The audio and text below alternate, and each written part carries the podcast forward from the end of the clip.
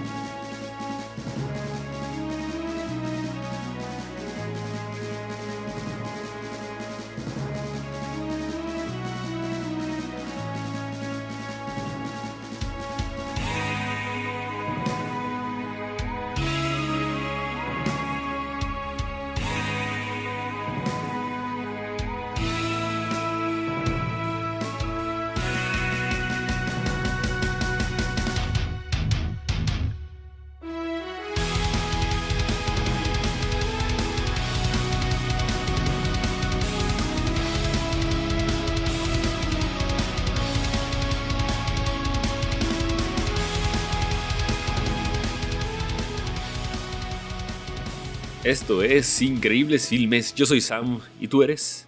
¿A quién le preguntas? ¿El público o a mí? A ti, güey. Yo soy. ¿Qué onda? Yo soy Ricardo. Hola. Oh. Soy Rick. Fascinante. Somos nosotros de nuevo. Este severo carisma es de nadie más sino de Rick. Este, justamente ustedes se están conociendo al, al Sam y Ricardo de, de las mañanas. Qué horror, pero estamos aquí listos y duros y, y, y con legañas. listos para hablar de temas importantes que es el Hocoker y Conocer ¿Y a? Rick por la mañana es algo, es algo que no le desearía a nadie y que ahora curiosamente varias personas conocen. varios cientos de millones, por cierto. Mm, Saludos desde, desde Celaya hasta la ciudad de Ghana. Desde, desde Querétaro hasta Dubái. Así, así, los, los jeques árabes nos escuchan ¿eh? Ah. mientras disparan rifles. Esos videos de, de Twitter Como estilo del dictador, ¿no? con sus leones y esas mamadas. güey. Ajá. Pero sí, este, somos, somos, somos populares. Somos el mejor podcast de Querétaro. Eso- Eso no lo duden. Porque sí he estado buscando podcast de la ciudad y... No, neta, no rifle. Les, les falta algo, güey. Yo solo Y, y ubico se, uno y que se llama que- Corazón. Oh, caray. Solo ubico uno que sé que te había pasado una vez, ¿te acuerdas? Que, que no le voy a dar promoción, pero que nos cagábamos de risa un poquito. güey. Ah, ¿Te, ¿cómo acuer- se sí te acuerdas? No, no, no, sí me acuerdo, pero no lo voy a decir. güey. Dilo, dilo. No, no lo voy a decir. Es que me recuerdo que era tan. Era. Es mi queja principal. Era, era, era tan genérico el pinche tema. Que decía que yo lo echaba del chascarrillo. Mira, cabrón, si sigues hablando mal, te voy a mandar ese podcast. sí, era un tema tan genérico que solo hablaban de. Bueno, solo hablan, supongo que todavía emiten, de. Marvel y estas cosas. sí, por eso. Muy, eh. Mira, era, era el tema de ¿quién es el mejor Joker?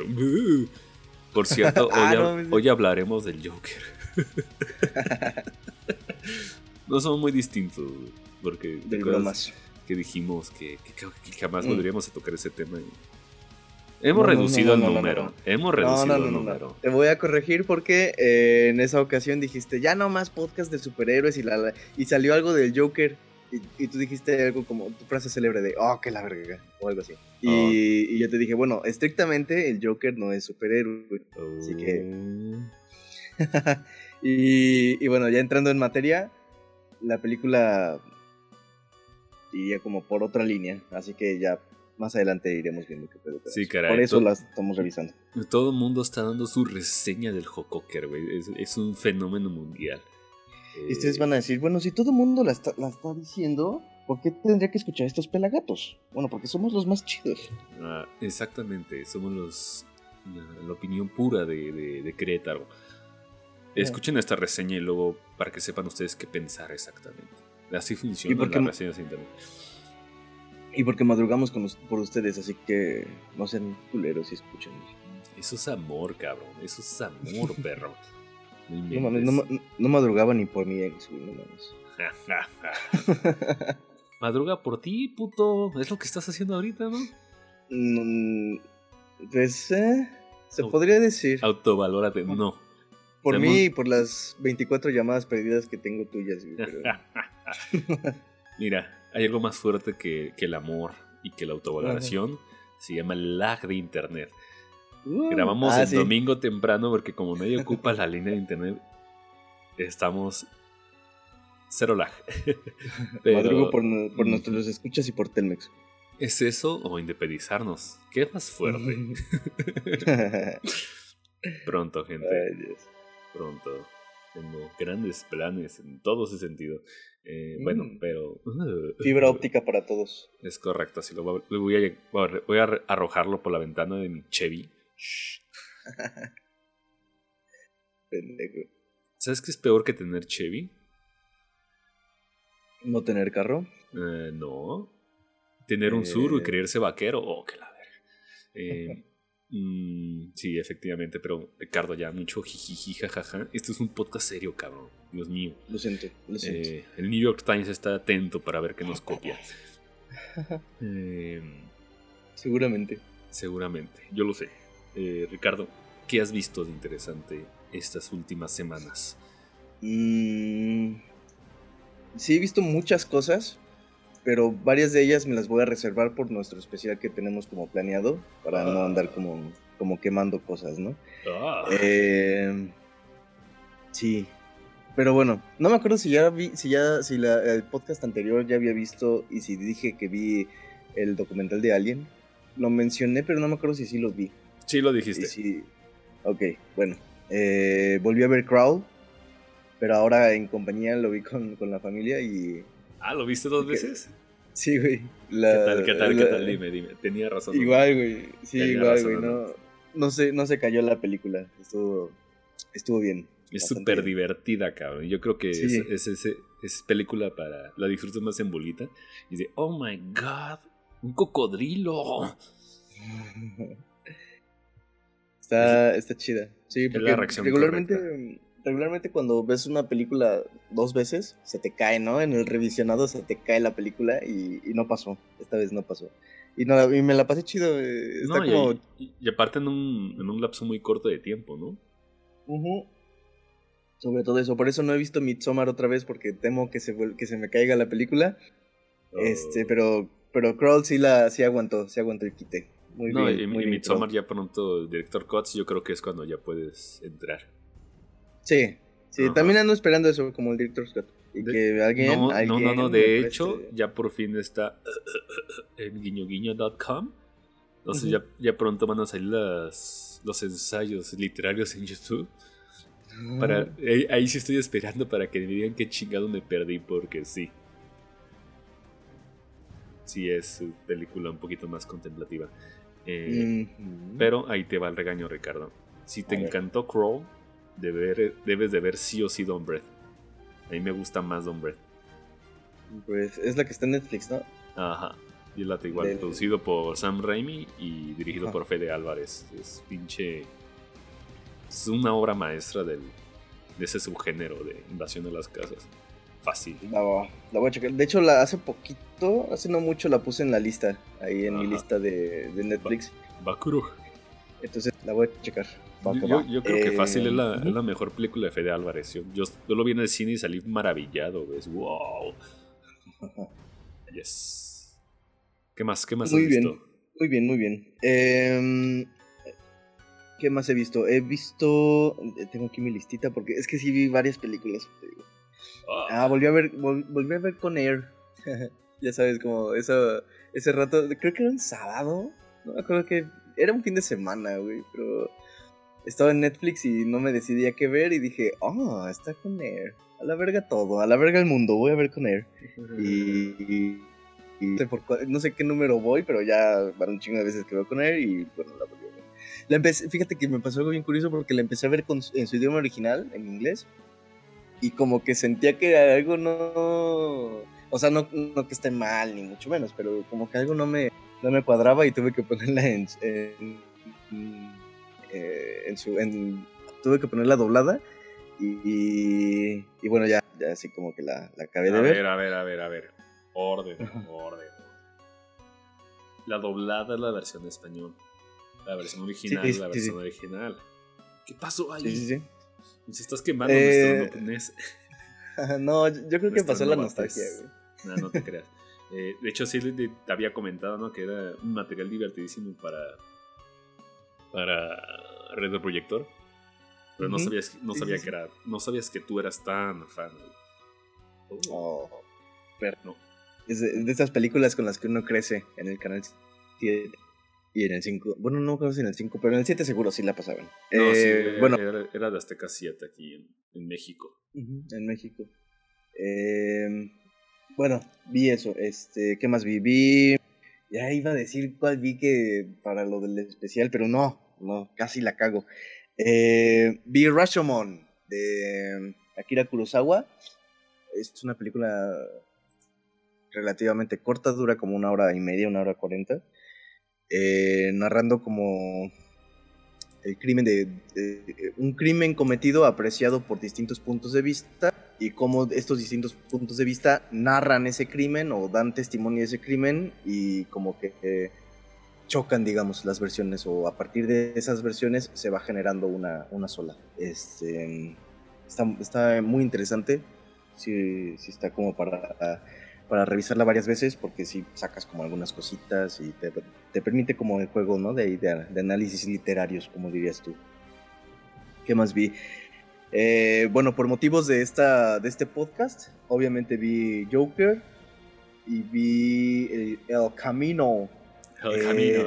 El Camino. El camino. y tengo que decir que también este, visité The King of Comedy, que es una película de Martin Scorsese del Ah. 82. El- Igual va a estar en mi backlog. Ujú. Ya hablaré de por qué la vi, eh, por motivos del, del podcast Turu. Em, Tarea. tarea. Y nada más, bueno, es todo. Es lo, es lo, lo único que puedo decir que he visto por ahora. Este, las otras de mí se acordarán ya que hagamos el, el especial. Si no lo hacemos, pues ya ni pedo. Pero. Oh no. pero. Si, no, si no lo hacemos y lo guardamos para el siguiente año. Puede ser. si no lo hacemos. Si no lo hacemos es culpa de Alan. Nos podemos adelantar. Oh. No, no sé por qué nos ponemos esa, esa fecha límite. Está, está raro. Bueno, no vamos a hablar de eso. Eh. ¿Ya sería todo? Mm, em, sí, sí, sería todo. Ya sí me. Ah, no, ¿sabes qué más vi? Ya me acordé. siempre, siempre se me va alguna cosita, pero oficialmente o... Ay, ¿cómo? Sí, pues oficialmente, digamos, eh, acabé de ver la filmografía de eh, Tarkovsky. Casi, casi, porque me faltan por ahí un par de trabajillos. que- me resisto como, como a revisar. Pero, pero bueno, bueno, estos trabajillos son... Es, es que creo que ya lo había comentado, es una puesta en escena de una ópera. No soy muy de óperas. Eh, se llama Boris Godunov, Godunov perdón, eh, de, de Tarkovsky. La, la había empezado a ver, pero la verdad es que no, no terminé porque no, la ópera no es como muy, muy algo que me llegue. Y me falta ver Tempo di Baggio, eh, que es una obra para televisión del 83 de Tarkovsky. No me interesa tanto o no me ha llamado tanto la atención, pero bueno, el punto es que vi Offred. Ah, ya se acuerdan que les dije, ¿no? En el, en el chat que estaba viendo Sacrificio del 86. La última película. Sí, sí, les dije. Estaba viendo Tarkovsky. Dices Tarkovsky, pero pues como empiezas a hablar en ruso, güey. Es, difícil. Es como, como, como hablar de bandas de black metal, güey. O sea, dices el nombre y te olvida los dos segundos. eh, Excuse-moi. Excuse-moi. Em, pues bueno, vi eso, Sacrificio de Tarkovsky del 86. La última película de Andrei. Em, joya, sí, no mames.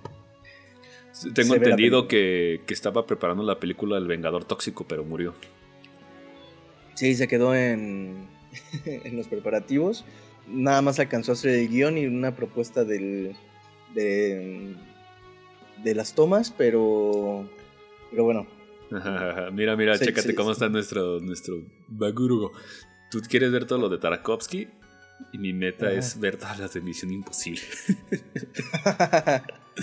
oh my god. Oh my gosh. Eh, pues bueno, oficialmente. cuando lo acabes, estaré dueño y señor de todo increíbles filmes porque eres el cinéfilo definitivo, güey. el, el cinéfilo no Amador definitivo. Eh, te, pondré una corona de Burger King. Pero con hamburguesas y no en el... Ah, ah perro. No, pues saliste ya como rey, cabrón. Entonces, bueno, pues oficialmente eh, no he terminado de ver toda la filmografía, pero, pero ya los largometrajes y demás, digamos que los importantes, entre comillas, eh, ya los, los pude. Y, y bueno, era como mi tarea, ¿no? De completista. Quizás en algún momento le dé le dé tiempo a tiempo, pero no es como mi prioridad. Ahorita mi prioridad sería más bien retomar, el esculpir el tiempo, que es su, libro, eh, porque lo había empezado a leer, pero no tenía tanto bagaje en su filmografía, entonces por eso me di la tarea también como de, revisarlo, aparte de que me gusta. Y, y ahora bueno, ya que tengo como todo ese, ese panorama, digamos, de sus trabajos, ya puedo como, meterme a su, a su, quizás como con otra, otra lente. Ya veremos qué, qué pasa con eso. Eh, pues eso es lo que, he estado haciendo. Ahora sí no he, no he leído nada porque he tenido como mucha tarea, pero es eso. ¿Y tú, Sam? ¿Qué onda? ¿Cómo vas con Misión Imposible? Interesante backlog. pues, pues no, lo no lo he continuado porque se me atravesó Tarkovsky. Oh, que la He visto tres películas, amigo. Kurosawa. mira, así de Kurosawa solamente he visto dos películas. Eh, ¿Cómo se llama esa película de los ocho jinetes? ¿Ocho qué? Siete samuráis. Siete samuráis. He visto Siete samuráis y su remake, este, Bichos. Eh, bueno, X. Vi por fin, Ricardo. Y soy un hocicón cínico, asqueroso. Vi, Tori Tori 4, güey. También conocido, bien dicho, como Toy Story 4. Órale. ¿Y qué tal? Pinche hocicón de. Ah, pinche Tori, que me mete y luego. Hoy ya la vi. Sí, pero. Ojo, yo no le di ningún peso a Disney. Ah, ok, ok. Guiño, guiño. Fui a. No, fui a una casa ajena y estaba Guiño, guiño. No, es neta, no lo vi en mi casa. Eh, pero es como lo que todos dicen y se priva, se, se, se cierran esto. Está bien, pero no es necesario. Ok, como muchas películas. No, como las secuelas de Disney. Bueno, las secuelas de mm. Pixar en general. Pixar cayó de mi gracia después de.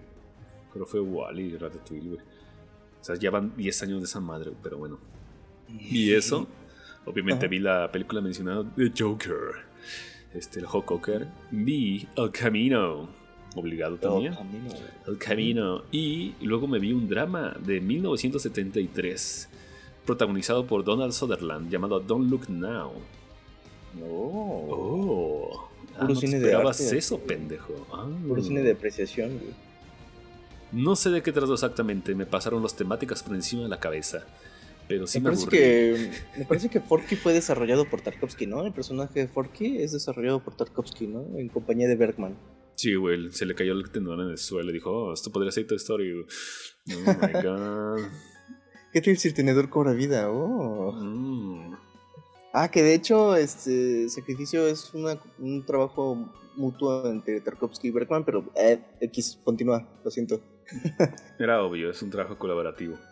Bueno, Don't Look Now, de 1973. eh, ok. En mi backlog durante buen rato se, se vendía como una película introspectiva. Yo creo que iba a ser así como que un estilo... No sé por qué me vino a la cabeza.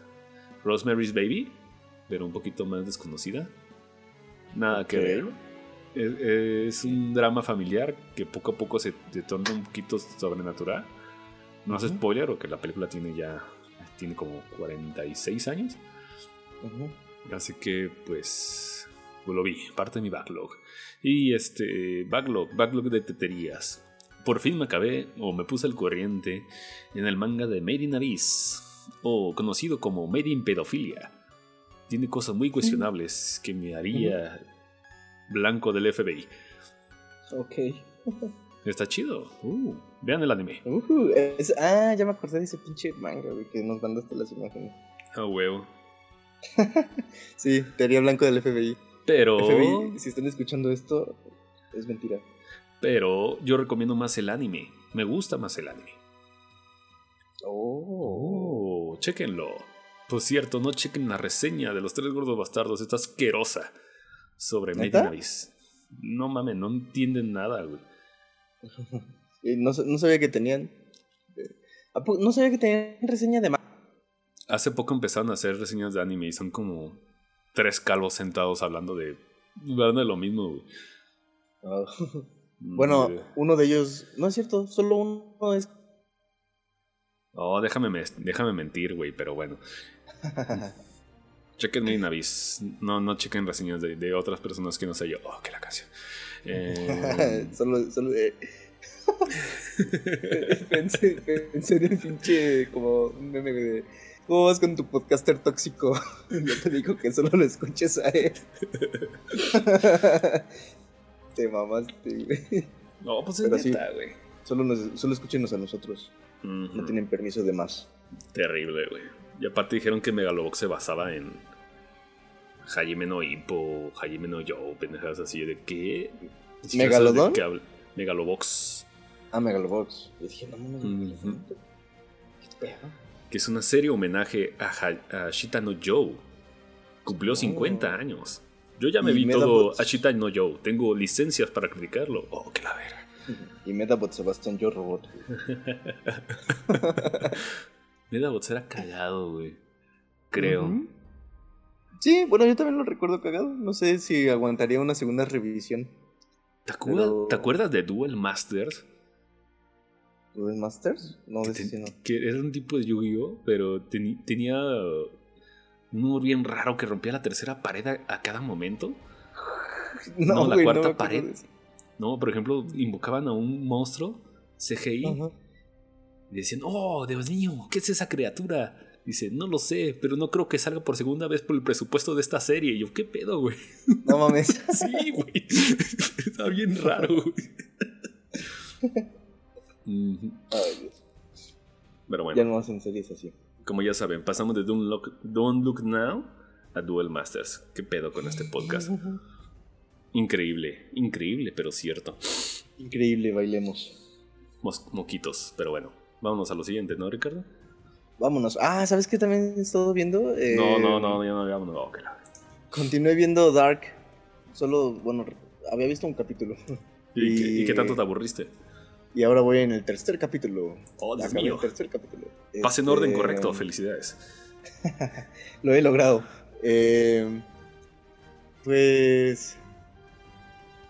Mira, yo tengo algo. Yo tengo un tema con estas cosas como de ciencia ficción. Tú lo sabes, ¿no? Me, me gusta la ciencia ficción. Te pones mamón, se dice. Eh, entonces, hasta ahora no me ha perdido. La verdad es que no soy muy fan de su estilo de narrativa porque tiene un estilo raro. O sea, hace como muchos saltos la narrativa. Y en el tercer capítulo ya empiezan a tomar forma como algunas cosas. eh, pero no me ha perdido, al menos no del todo la serie. Eh, va bien, en- digamos, hacia secas, va bien. A ver si en algún momento ya me pierde. Por ejemplo, The Walking Dead ya, The Walking Dead ya me perdió, güey, completamente. Pero... Es una porquería esa serie, güey. Pero sí, Dark, eh, pues ahí la lleva. Eh, y he estado viendo esta serie que ha estado resonando mucho en muchos lados, que muchos odian y muchos aman. A ver, a ver, espera, Eh, espera. Ajá. ¿Es, es esa madre de Marianne?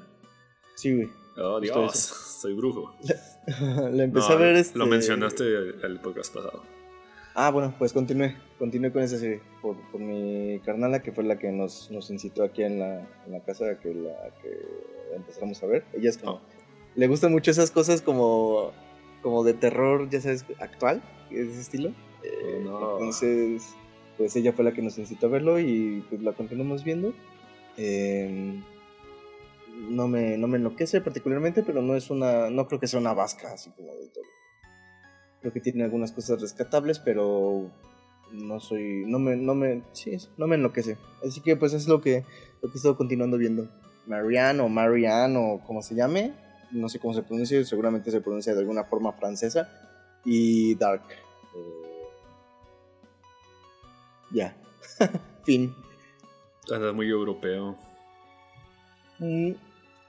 Oye, sí, ¿eh? Bueno, no, por Kurosawa ahí se rompe como esta parte europea, pero en general sí, muy, muy europeo. Bueno, andas, andas- andas muy lejos de Celaya. es que nos escuchan allá, entonces Ah, Eh, uno tiene que empaparse de la cultura de allá también, ¿no? Para, para, para compartir. sí, somos, somos parte del- del- de la cultura general de Japón desde que hablamos tres horas de Violence Jack. Exactamente. Believe it or not, somos únicos. Nadie más tiene eso en el mundo. Lo puedo jurar. Lo puedo jurar por Diosito. Oh, que la verga. No seas, no seas hereje. Ya, listo. Ahora sí. Listo. Vamos a la sección de noticias, ¿no? Ya para- adelante. Tú, tú serás el, el MC de la siguiente Oh. sección. Oh, oh. Joe, Joe, Joe, Joe. Las abuelas en la casa. Arre.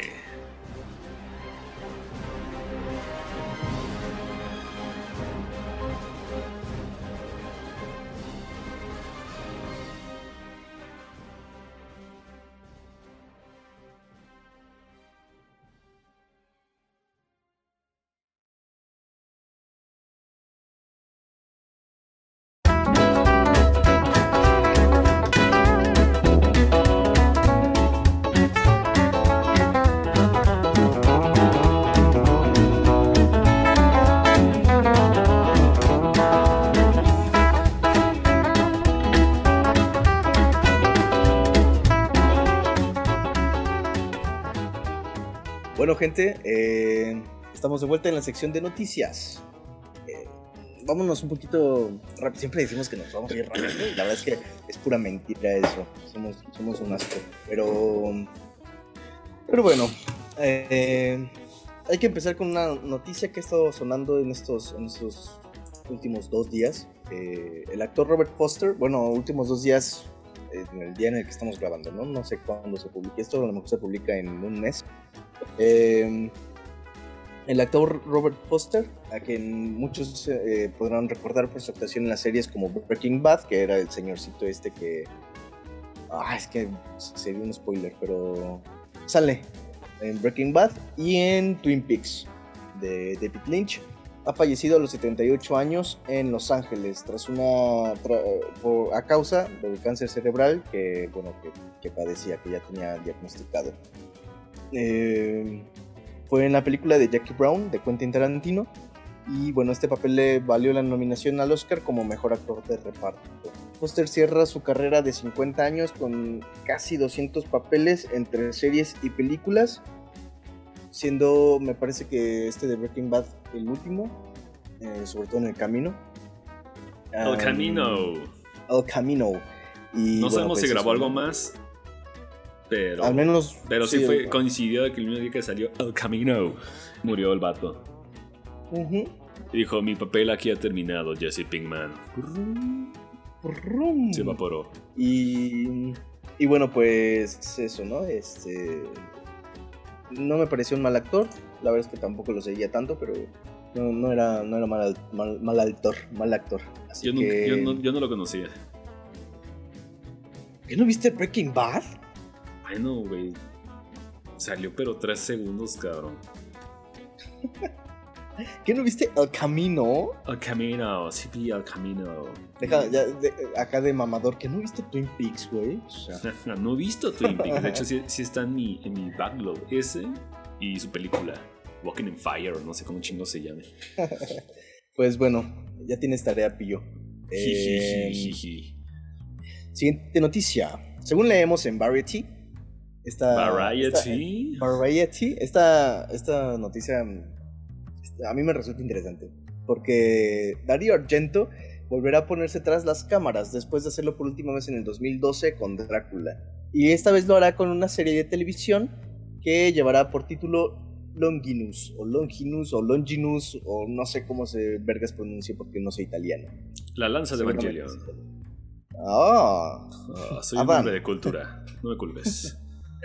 La trama involucrará asesinatos misteriosos, elementos esotéricos y enigmas antiguos, ya que el antiguo, ya que el antiguo, ya que el título de la serie hace referencia al nombre dado por el soldado romano que atravesó el costado de Jesús, crucificado con una lanza para asegurarse de que estaba muerto. Típico, ¿no? Yo generalmente le empujo el hombro, pero este hombre usa una lanza. Ándale, ¿no? Regularmente es como pasarle la mano por encima de la cara, así como de, como saludar, como tipo John Cena, ¿no? Ajá. Para, para ver si tiene reacción. Y este Era- eran tiempos distintos. Ya ves que, ya ves que hay una. Un, un rumor en internet de que tu gato se asegura a la noche de que estés vivo y checa tu respiración. Según. Ajá. Bueno, he escuchado que según eso los gatos se secan para eso. Que uno que los gatos no conocen las lanzas de Longinus, güey. Sección cringe. Los, gatos pedo. están sobrevalorados. ¿Qué? Lárgate de este podcast. Voy a encender algunas colas. Em, y sí, cabrón. Es peor que Y- yo con Tarantino. Oh, que la verga. Sigue. la- el tercer impacto está, está a punto de ocurrir gracias a lo que dije, güey. Eh, la serie está descrita como, eh, como de autor para el mercado internacional. Em, y bueno, transcurrirá entre los Alpes franceses de Grenoble y la Siena del, Pal- del Palio.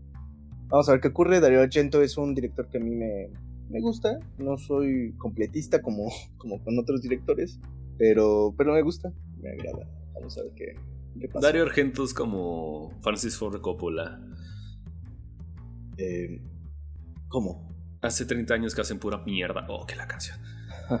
Continúa. Sam Oh. Raimi. Sam Raimi chingoncísimo.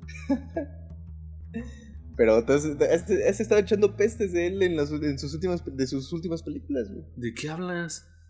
Sí, ¿no? Dijiste que no te gustó, no sé cuál no, viste hace poco. te recomendé No, Crawl. ¿Cuál es ese? ¿O te estás equivocando? güey? No, no, no, no, no, no. Crawl no es de Sam Raimi. Es producido por él.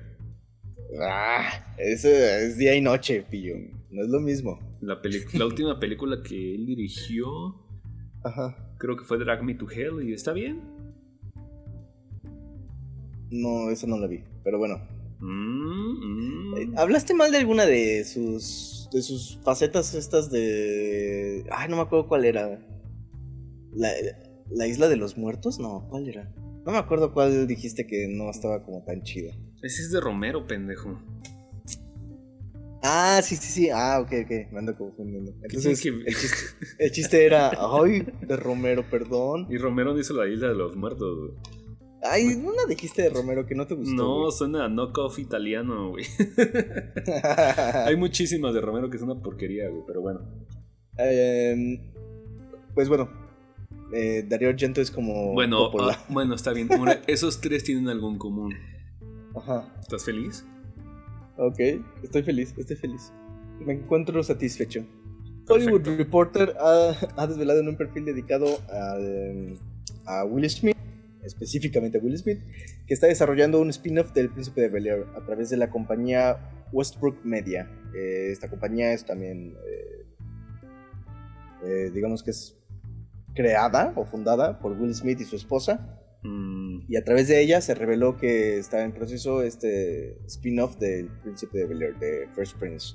Por el momento se desconoce cuál será el enfoque exacto de la serie y tampoco está claro que, Smith vaya a participar como actor.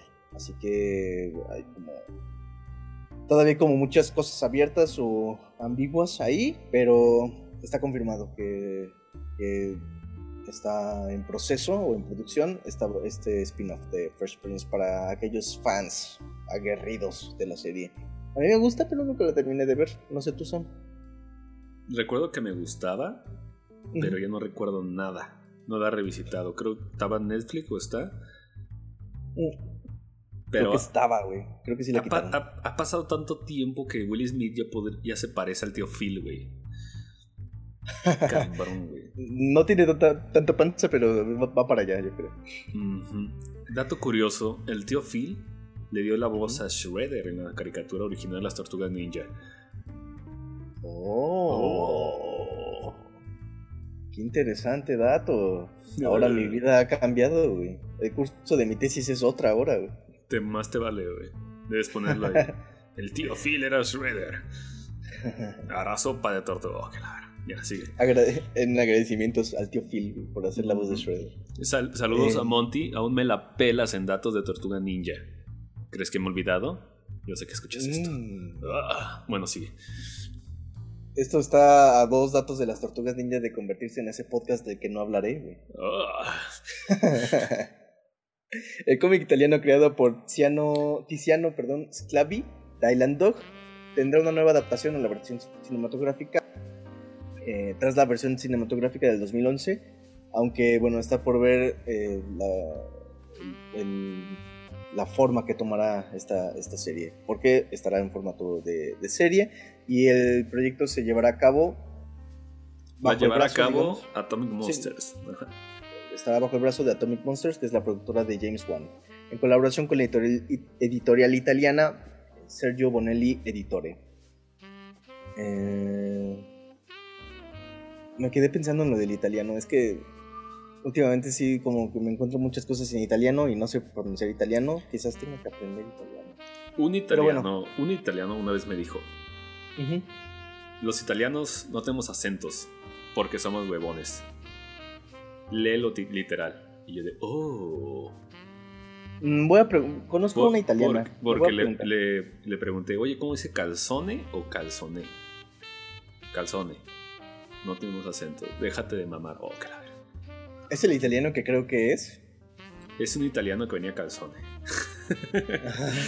Le voy a No, preguntar a una italiana que, que conozco porque deberían tener acentos, ¿no? Ay, Creo yo. perro. Bueno, no, no, no tiene sílaba, sílaba tónica, si eso te preguntas. Ah, ok, o ok. es muy raro. Ah, todo el mundo tiene acento, Ah. güey. No, no vamos a llegar a esa, con- a esa conclusión de Riz. Ya te entendí, ya te entendí. Ujú. Ok, ok, ok. ok. Eh, bueno, esta serie de, de, de Island Dog constará de 10 episodios en acción real del mítico investigador Scott, Scotland, que trabaja eh, como detective privado especializado en investigación de fenómenos paranormales. Nos dice James Wan. Aunque no podía entender el texto extranjero, sí podía entender fácilmente la historia a través del bello arte y sus referencias al género de te- del terror. Me entusiasma hacer equipo con Sergio Bonelli Editore para darle vida en la pantalla, nos dice James Wan. Vamos a ver Oh. qué, qué pasa, qué pasa, qué pasa con esta, con esta serie. Em, me parece que no está claro eh, como el, el formato en el que va a salir, bueno, más bien la plataforma en la que se va a lanzar, pero, pero bueno, vamos a ver qué ocurre. Esperemos, que Última- vaya me- esperemos que le vaya mejor que su serie que de, de Swamp. Mm. cancelado antes de dos capítulos. Oh, que la antes de los primeros dos capítulos. Pero bueno, a ver qué pasa. Sam Raimi ha estado presente. Ah, pues mira, Sam Raimi, Ah, el, oh. el- el- el hombre de moda. Ha estado presente en la New. eh, Dios mío, qué horror. Es que, ay, güey, ¿no sientes que cuando estás dormido como que se te patina la, la lengua? Está como raro, güey. Yo siento que se me patina y que a veces digo cosas que la gente no quiere, como que los gatos están sobrevalorados. Y. me- Sam Raimi ha estado presente en la New York Comic Con para presentar el nuevo remake de La Maldición. Y allí ha soltado una noticia que, bueno, fue un boom para muchos, entre ellos Sam, que nos bombardeó ahí con su, con su noticia en el, en el chat. Y está en marcha una nueva película de la saga de Evil Dead. Em, la cinta estará producida por Raimi junto a Bruce Campbell pero bueno, no, no contará con Bruce Campbell en el elenco presentando al, al- al- el mítico papel de, de Ash. De momento no, se ha, no ha trascendido si será una secuela, un remake o simplemente una película independiente y tampoco parece probable que Fede Álvarez vuelva a ponerse tras las cámaras. ¿Qué opinas tú, Sam? Yo sé que está, yo sé que tienes cosas que decir al respecto. Pudimos haber dicho solo esta noticia y este podcast habría valido la pena. Oh, por Dios. Eh, eh, sí, estoy feliz. Estoy feliz. Tras la drástica cancelación de la serie de Evil Dead, pues se pusieron tras la, tras la- se pusieron la, la- se pusieron vergas, cabrón. Eh, qué bueno, Sí, qué que bueno no que, qué bueno que exista gente, directores, porque hay muchos que nacen del, del, del, del horror pedorrón, ¿no? Bueno, del, del género de horror. Se suben a Hollywood, al estrellato, y no bajan. Cough, cough, eh, Peter Jackson. Pero Sam Raimi sigue siendo excelentes películas, cabrón. Ah, que la otra vez estaban pasando en Facebook el Hobbit. ¿Qué? ¿Qué? ¿Cómo? En fin, estábamos con Sam Raimi. ¿Por qué hablas de piratería en Facebook, güey? ¿Qué pedo? es, cosa, es cosa de Facebook, no mía, güey. What the no fuck? culpes. Ok. En fin, un poquito eh, random, pero ya entendí la, la- la conexión por, por Peter Jackson. Pero Por Peter bueno. Jackson, sí. Está bien, estoy feliz. Peter Jackson, ya que escuchas esto, tienes que volver al gore, sí o sí. A ver, me acaban de mandar un WhatsApp. Dice, lo voy a considerar, Sam. Por favor, discúlpame. Posdata, voy bien con la dieta. Ah, muy bien. Pero espera, me acaba de llegar otro WhatsApp. Dice: A la verga la secuela de Tintín, haré tu película de gore. ¡Oh, Dios mío! Cierto, cierto. Ah, ya hasta lo tuiteo. Dice, Vengador Tóxico 4 confirmado. By Peter Jackson. Pero ya existe Vengador Q4. Pero este es su remake. Ah, ok. Ah, ¿verdad, perro? No la viste venir. A la verga. güey. Oh, por Dios. Se saltó las primeras tres películas. Eso es tan vanguardista, güey. es. Avantgarde. Avantgarde en su máxima expresión, güey. Luego, luego nos agradecen. De nada, Peter. Jackson, o sea. Tienes que hacer esa. La. Tienes que hacer la precuela de Evil Dead de, de- de- sobre el mono rata de Sumatra. De saber sus motivaciones, sentimientos, de por qué se te atrevió a morder a la señora. Ándale, ¿no? Spin-off de la señora y el mono. Y el mono rata de Sumatra. Gran nombre. Dios lo confunda. En inglés no suena también Monkey Rats of Sumatra, pero. No, pierde punch. Como, como Pierde que pierde punch. ese. Sí, es una gran de- coincidencia. Es una gran coincidencia en español, pero suena más genial en español. Sí, güey. O sea, pierde como ese punch de trabalengua, rima, no sé, como extraño. Y se pierde, se pierde en inglés. Punto Sab- para el español, perras. A huevo. ¿Sabías que en el inicio de. Ay, ¿cómo se llama esa película? ¿Esa de Peter Jackson? Del ¿Cuál? mono rata. Ah, la de. Dead Brain? No. Ah, sí, Brain Dead. Ah, Toma, no, de Brain Dead. toma el- en el, el, eh, la primera escena toma lugar en la isla de Skull Island. Skull Island es la isla No donde ¿sí? está King Kong. Ajá. Desde entonces Peter Jackson está mamando con King Kong. Eso, no me, eso no me lo sabía. Por cierto, ¿sabían que Peter Jackson es dueño de la figurita original de la película de King Kong? Creo que eso sí lo sabía, pero no lo recordaba o no sé. Pero es que es una cosa rara porque siento como la sensación de sí lo sabía, pero ¿por qué me sorprende? Había un video donde lo estaba mostrando y da de cuenta ya casi casi es el puro esqueleto metálico por dentro, güey. Pero lo tiene, güey. Esos pinches directores que coleccionan cosas, güey. ¿Sabías que es dueño de varias figuritas de Harryhausen? ¿Sabías que es dueño de Adán y lo tiene en su sala? Oh, por Dios. Ya, mucha pendejes, vámonos, güey. Vámonos. Este, sí, estas fueron todas las noticias, ¿no? Así es, sí, son todas las noticias que, que tenemos por ahora. Fascinante, fascinante. Perfecto. pues, este maestro de ceremonias da cierre a, este magno, esta magna sección. Ok, doy cierre a esta magna sección. Eh, pues bueno, esas son todas las noticias que tenemos por ahora. Así que vámonos a lo que. al tuétano de, este programa. Vamos a, a la reseña de eh, My Little Pony 2 y. y de Pokémon 2000. Vámonos. Oh, Dios mío. De hecho, después de hablar de Evil Dead y Sam Raimi, da voy a hablar del Joker. Qué puta huevo. Vamos. Uh.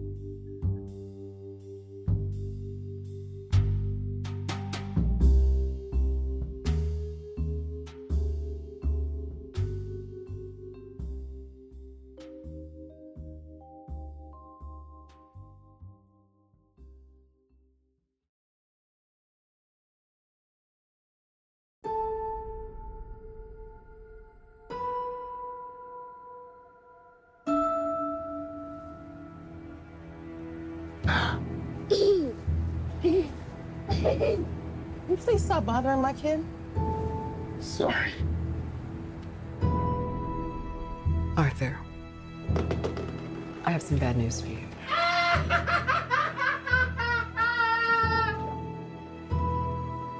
This is the last time we'll be meeting.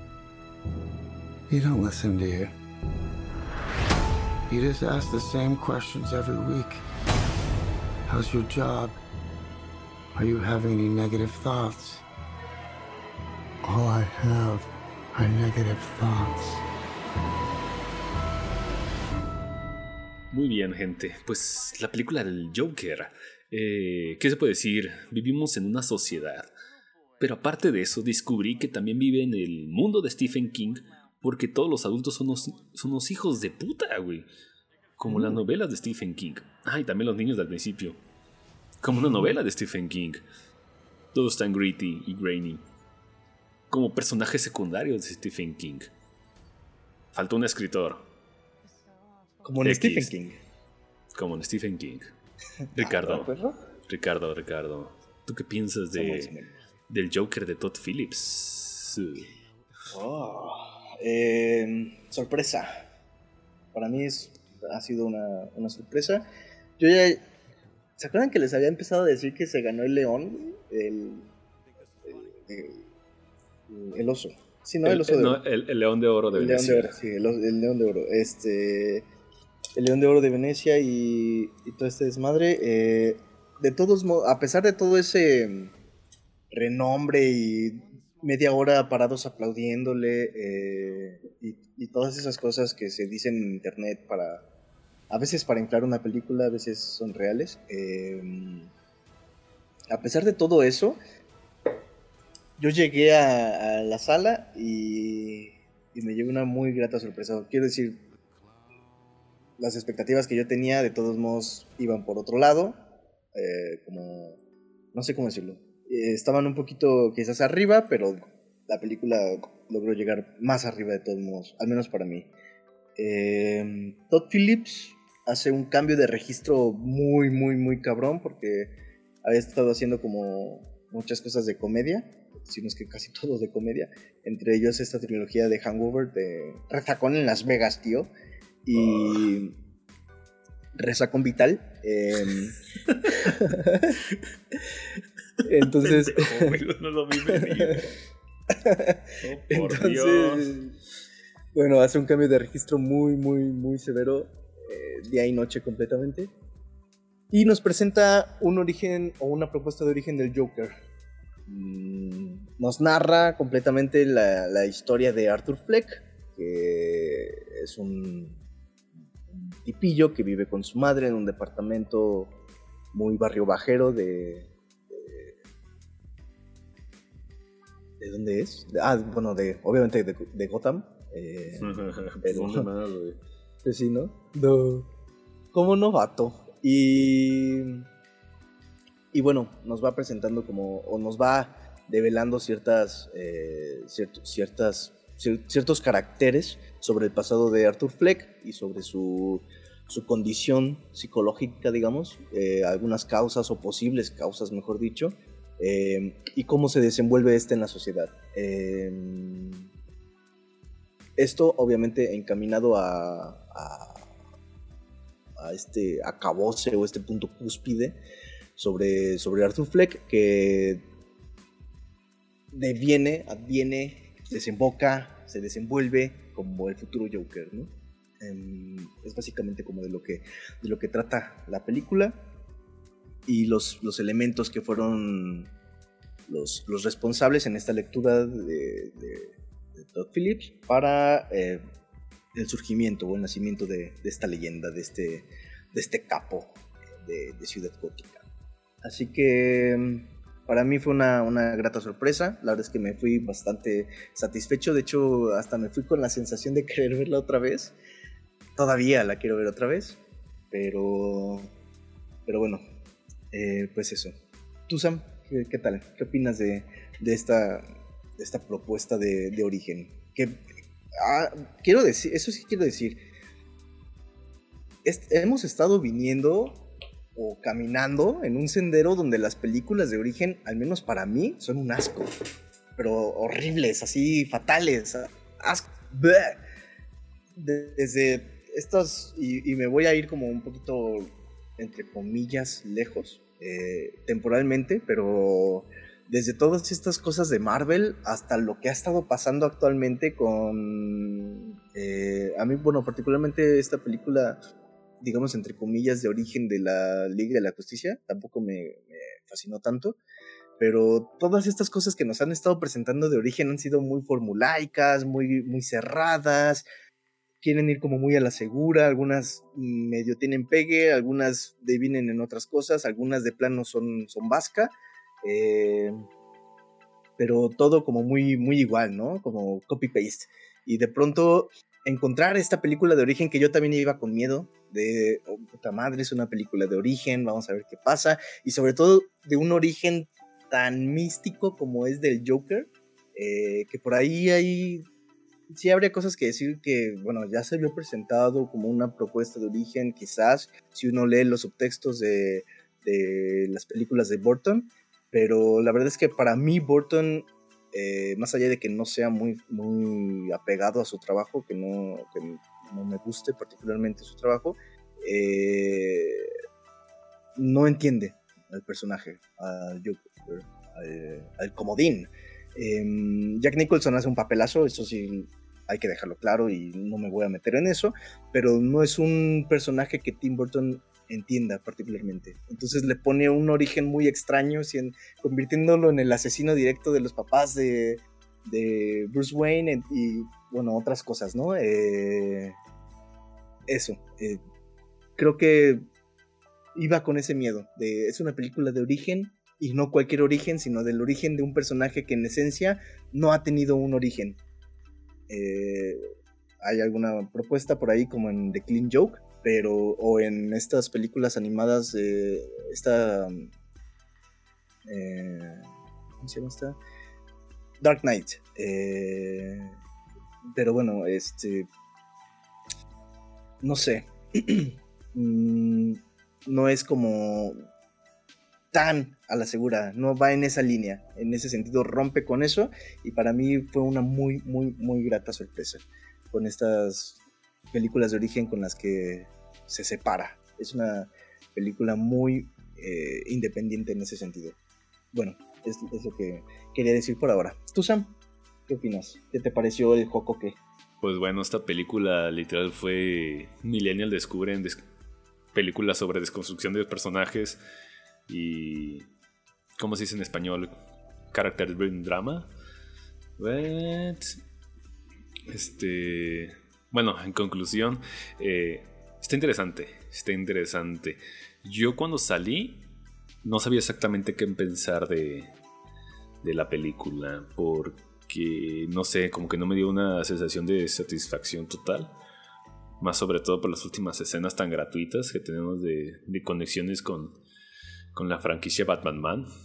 Pero lo que sí puedo agradecer es que sí eh, ignora y echa a la borda todo este.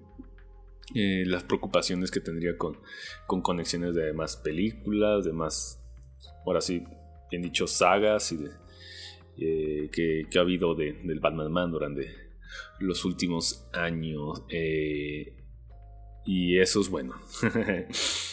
toma, esta película toma como un, un plano, como plano maestro a Martin Scorsese, que no es este, que no es, que no es sorprenderse porque en un momento Martin Scorsese estuvo involucrado como productor directo de esta película, ¿no? Y de hecho ya había echado el dato. eh, eh, salió Martin Scorsese, pero se quedó produciendo una compañera muy habitual de ella, que también es productora, que, ha producido muchísimas películas Scorsese. Entonces, eh, si al menos no tiene su dirección de Scorsese, de una película de Scorsese, tiene una producción de una película de Scorsese, y es este lo que.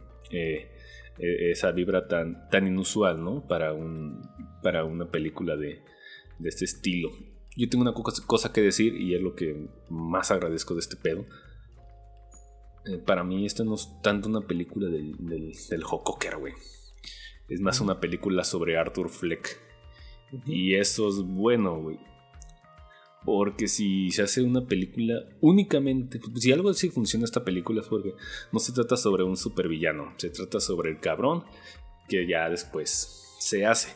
Y se hace muy du- duradero porque no creo que una película únicamente sobre un güey de un solo tono como Sergio Co- Co- Cocker pues este logre llenar tanto la pantalla. Es por eso que tenemos tanto el, el lado humanizado de este, de este personaje no que no sé si el nombre original del, del lado humano del guasón sea Arthur Fleck de esa parte no sé tú eres el, el ñoño al respecto pero es la, el, el- tema que agradezco es una película de, de construcción de personaje este, muy bien dirigida, muy bien presentada y pues este, la, la actuación de Joaquín Phoenix, solo, que, solo debo decir una, una cosa y es algo que adolecen muchos de los que tratan de impersonificar este personaje.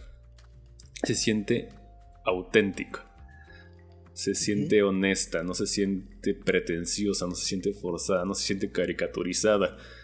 Cof, Cof, Jared Leto, no mames. Eh, que, que, que creo que fue el error de este cabrón, ¿no?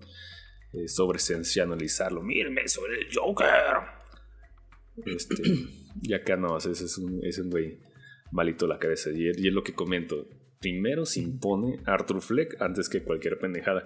Y, y, en- y por sí solo, Arthur Fleck es un personaje interesante, güey no se necesitaría de un Joker para, para sobrellevar esto, pero obviamente la transformación este, es lo que lleva, ¿no? Eh, es, es lo, que, lo que pienso de, en, en modos generales. Yo creo que al principio sí fue, un poquito yo ya- pero ya dejándolo asentar, digo, está bien. It's, es, un, es un buen producto, es, un- es una, es una buena película al final de cuentas. Es, redonda, entrega lo que quieres. eh, podría quitar un par de cositas. Si fuera editor, mandaría todo al, diablo todas las condiciones con spoilers. Bueno, yo mejor lo digo, ¿no? Este. Pasamos, mejor lo decimos más, más a ratito, ¿no? Pero pues sí, eso es lo, el- es lo que pienso en general del- de esta película del, del, del Todd Phillips. Pues eh, mira, fíjate que no sé, o sea, por ejemplo con Tim Burton, no me acuerdo cómo se llamaba este vato, el Joker, porque tenía un nombre. Le, le puso nombre, pero no me acuerdo cómo era. Eh, ay, era algo, y era algo relacionado como a, según yo, a Joker.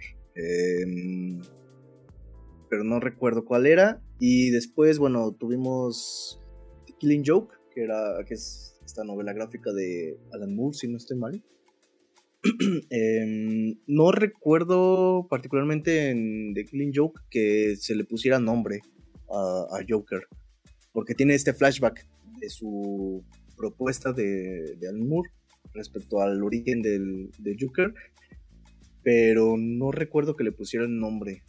Mm, Tendría que revisitarlo o la película, pero pero sí no recuerdo que tuviera nombre y hasta ahora, bueno, esta otra propuesta de Todd Phillips que lo, lo bautizan como Arthur Fleck.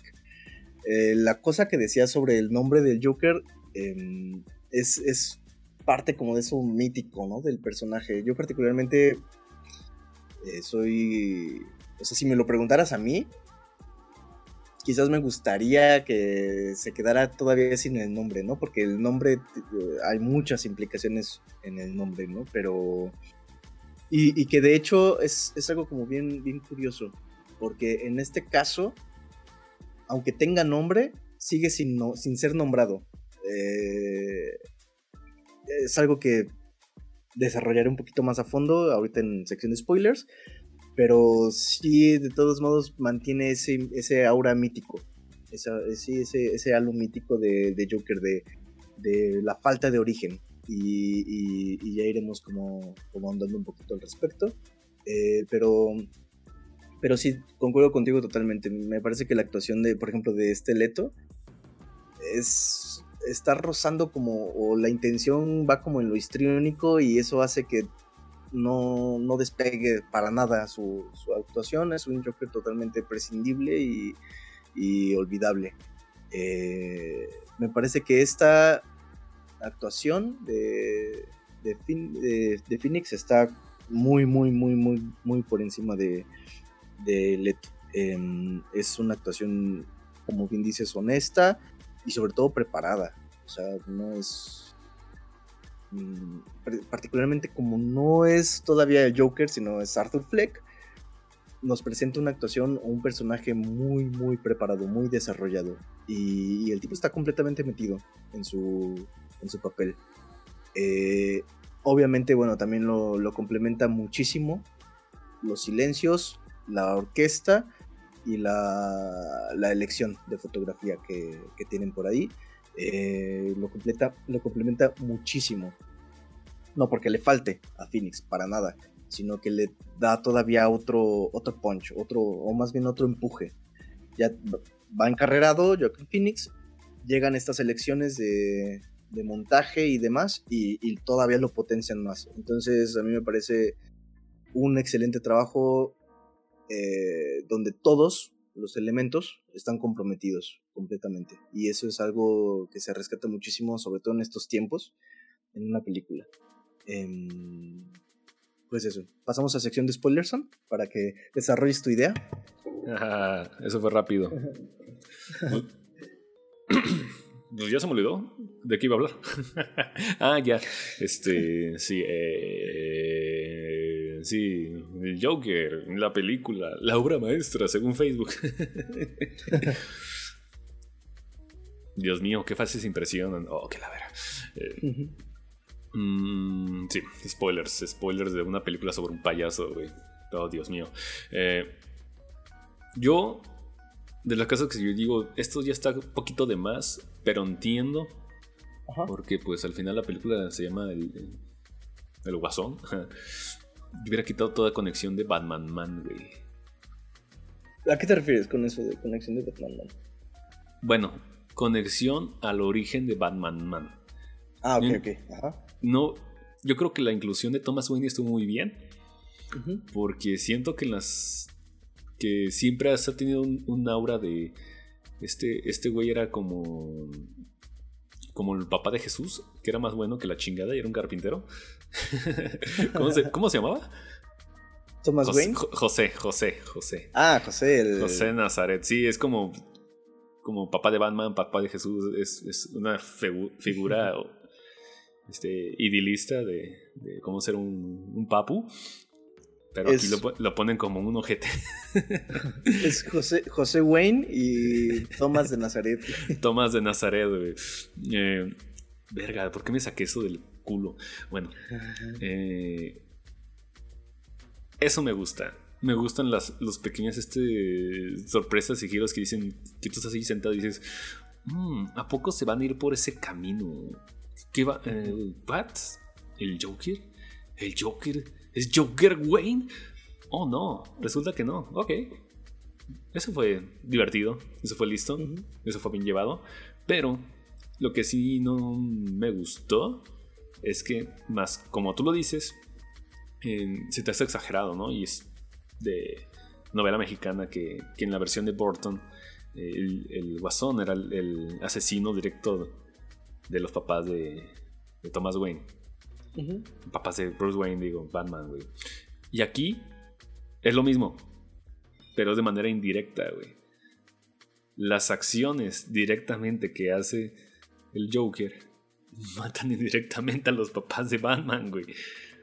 Sí, sí. Dándolo pinche mismo, güey. y es como que, ah, esto estuvo de más, güey. Mm. Y debo decirlo, güey, para hacer este gente multimillonaria en una ciudad tan peligrosa, eh, los estos millonarios viajan por medios muy, muy peligrosos, güey. que un multimillonario va camina a través de un callejón en la noche, güey. Cuando, cuando hay una protesta. Gente sensata se quedaría metida en, en el cine, güey. Ajá, eso sí. Y, eso sí, eso sí, eso sí. Y, la cosa es que no, ya ves que eh, la razón por la que se dispara todo esto es porque el, guasón mata a, tres empleados de la corporación Wayne. Que hace tres empleados en la corporación Wayne viajando en metro asqueroso, güey. Si era gente tan importante. Mm, bueno, quién sabe. Ajá. Y de what? Mm, es que, bueno, no sé. No sé si sí eran tan importantes, porque ya ves que hasta Wayne dice, ¿no? En la toma de prensa, que ni siquiera los conoce. O sea, dice, bueno, trabajaban para mí, no los conocí personalmente, pero estoy seguro de que eran personas muy educadas y muy tal, tal, tal. Entonces, quién sabe si sí eran tan importantes. Bueno, media claseros, ¿no? Pero... Ajá. O sea, es como, como la imagen que te siguen porque están diciendo eh, empleados directamente y es lo que tampoco se me hace como que eh, la conversión directamente con Stephen King porque todo el mundo es un hijo de puta. Excepto la mamá. Que al final resultó ser una hija de puta. y lo digo, ¿what?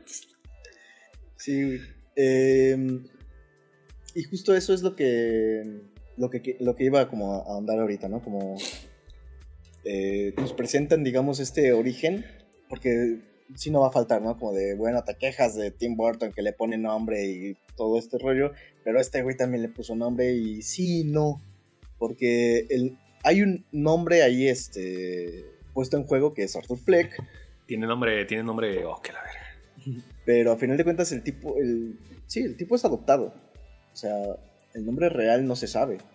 Oh, a final de, verga, tienes razón. Entonces, eh, esta esencia mítica o este halo mítico queda de todos modos ahí y no y me encanta que no es tan puesto así como en tu cara, ¿no? Así de, mira, de todos modos, no, no, lo, dejan así como, bueno, es adoptado, su, pasado es tal.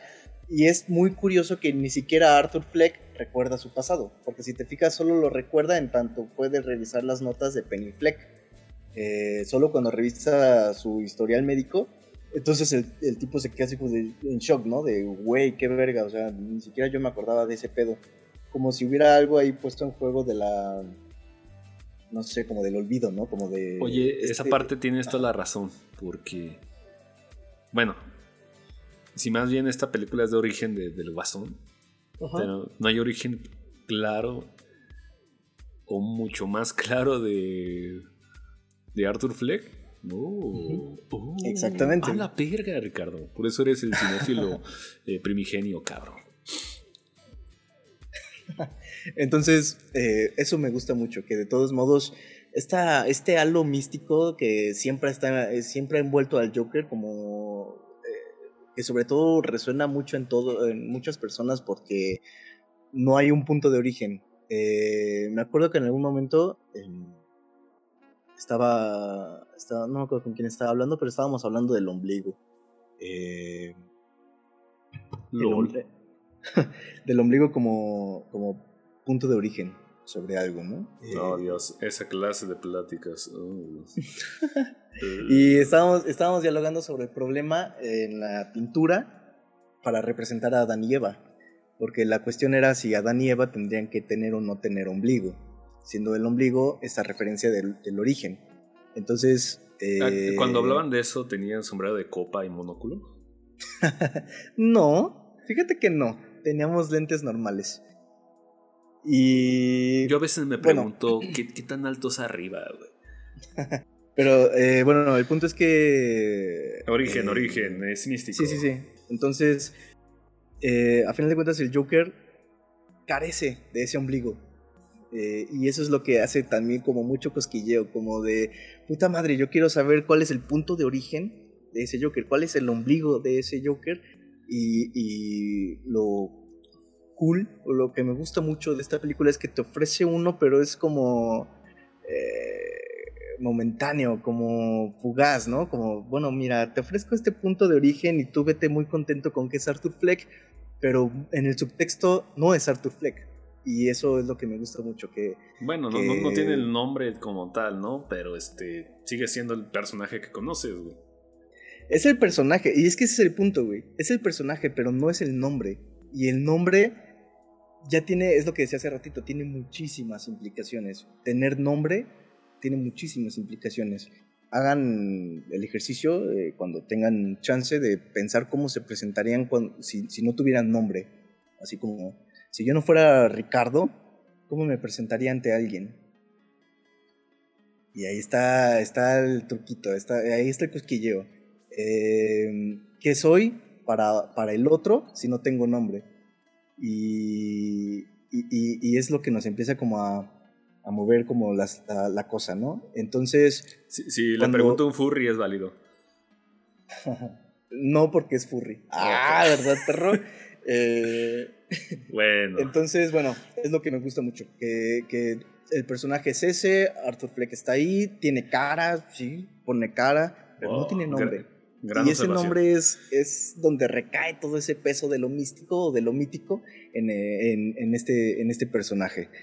Eh, bueno, no sé, es lo que, lo que quería decir al, al respecto. ¿Qué más tienes que decir tú, Sam? ¿Qué más te gustó? ¿Qué más no te gustó? ¿Qué más? ¿Qué más? ¿Qué me gustó? Pues es que la película está correcta. es que si lo- si- en, en- en términos sencillos, la, la- la película es súper simple. Casi, casi de. Bueno, no tanto, ¿no? Punto A, punto B.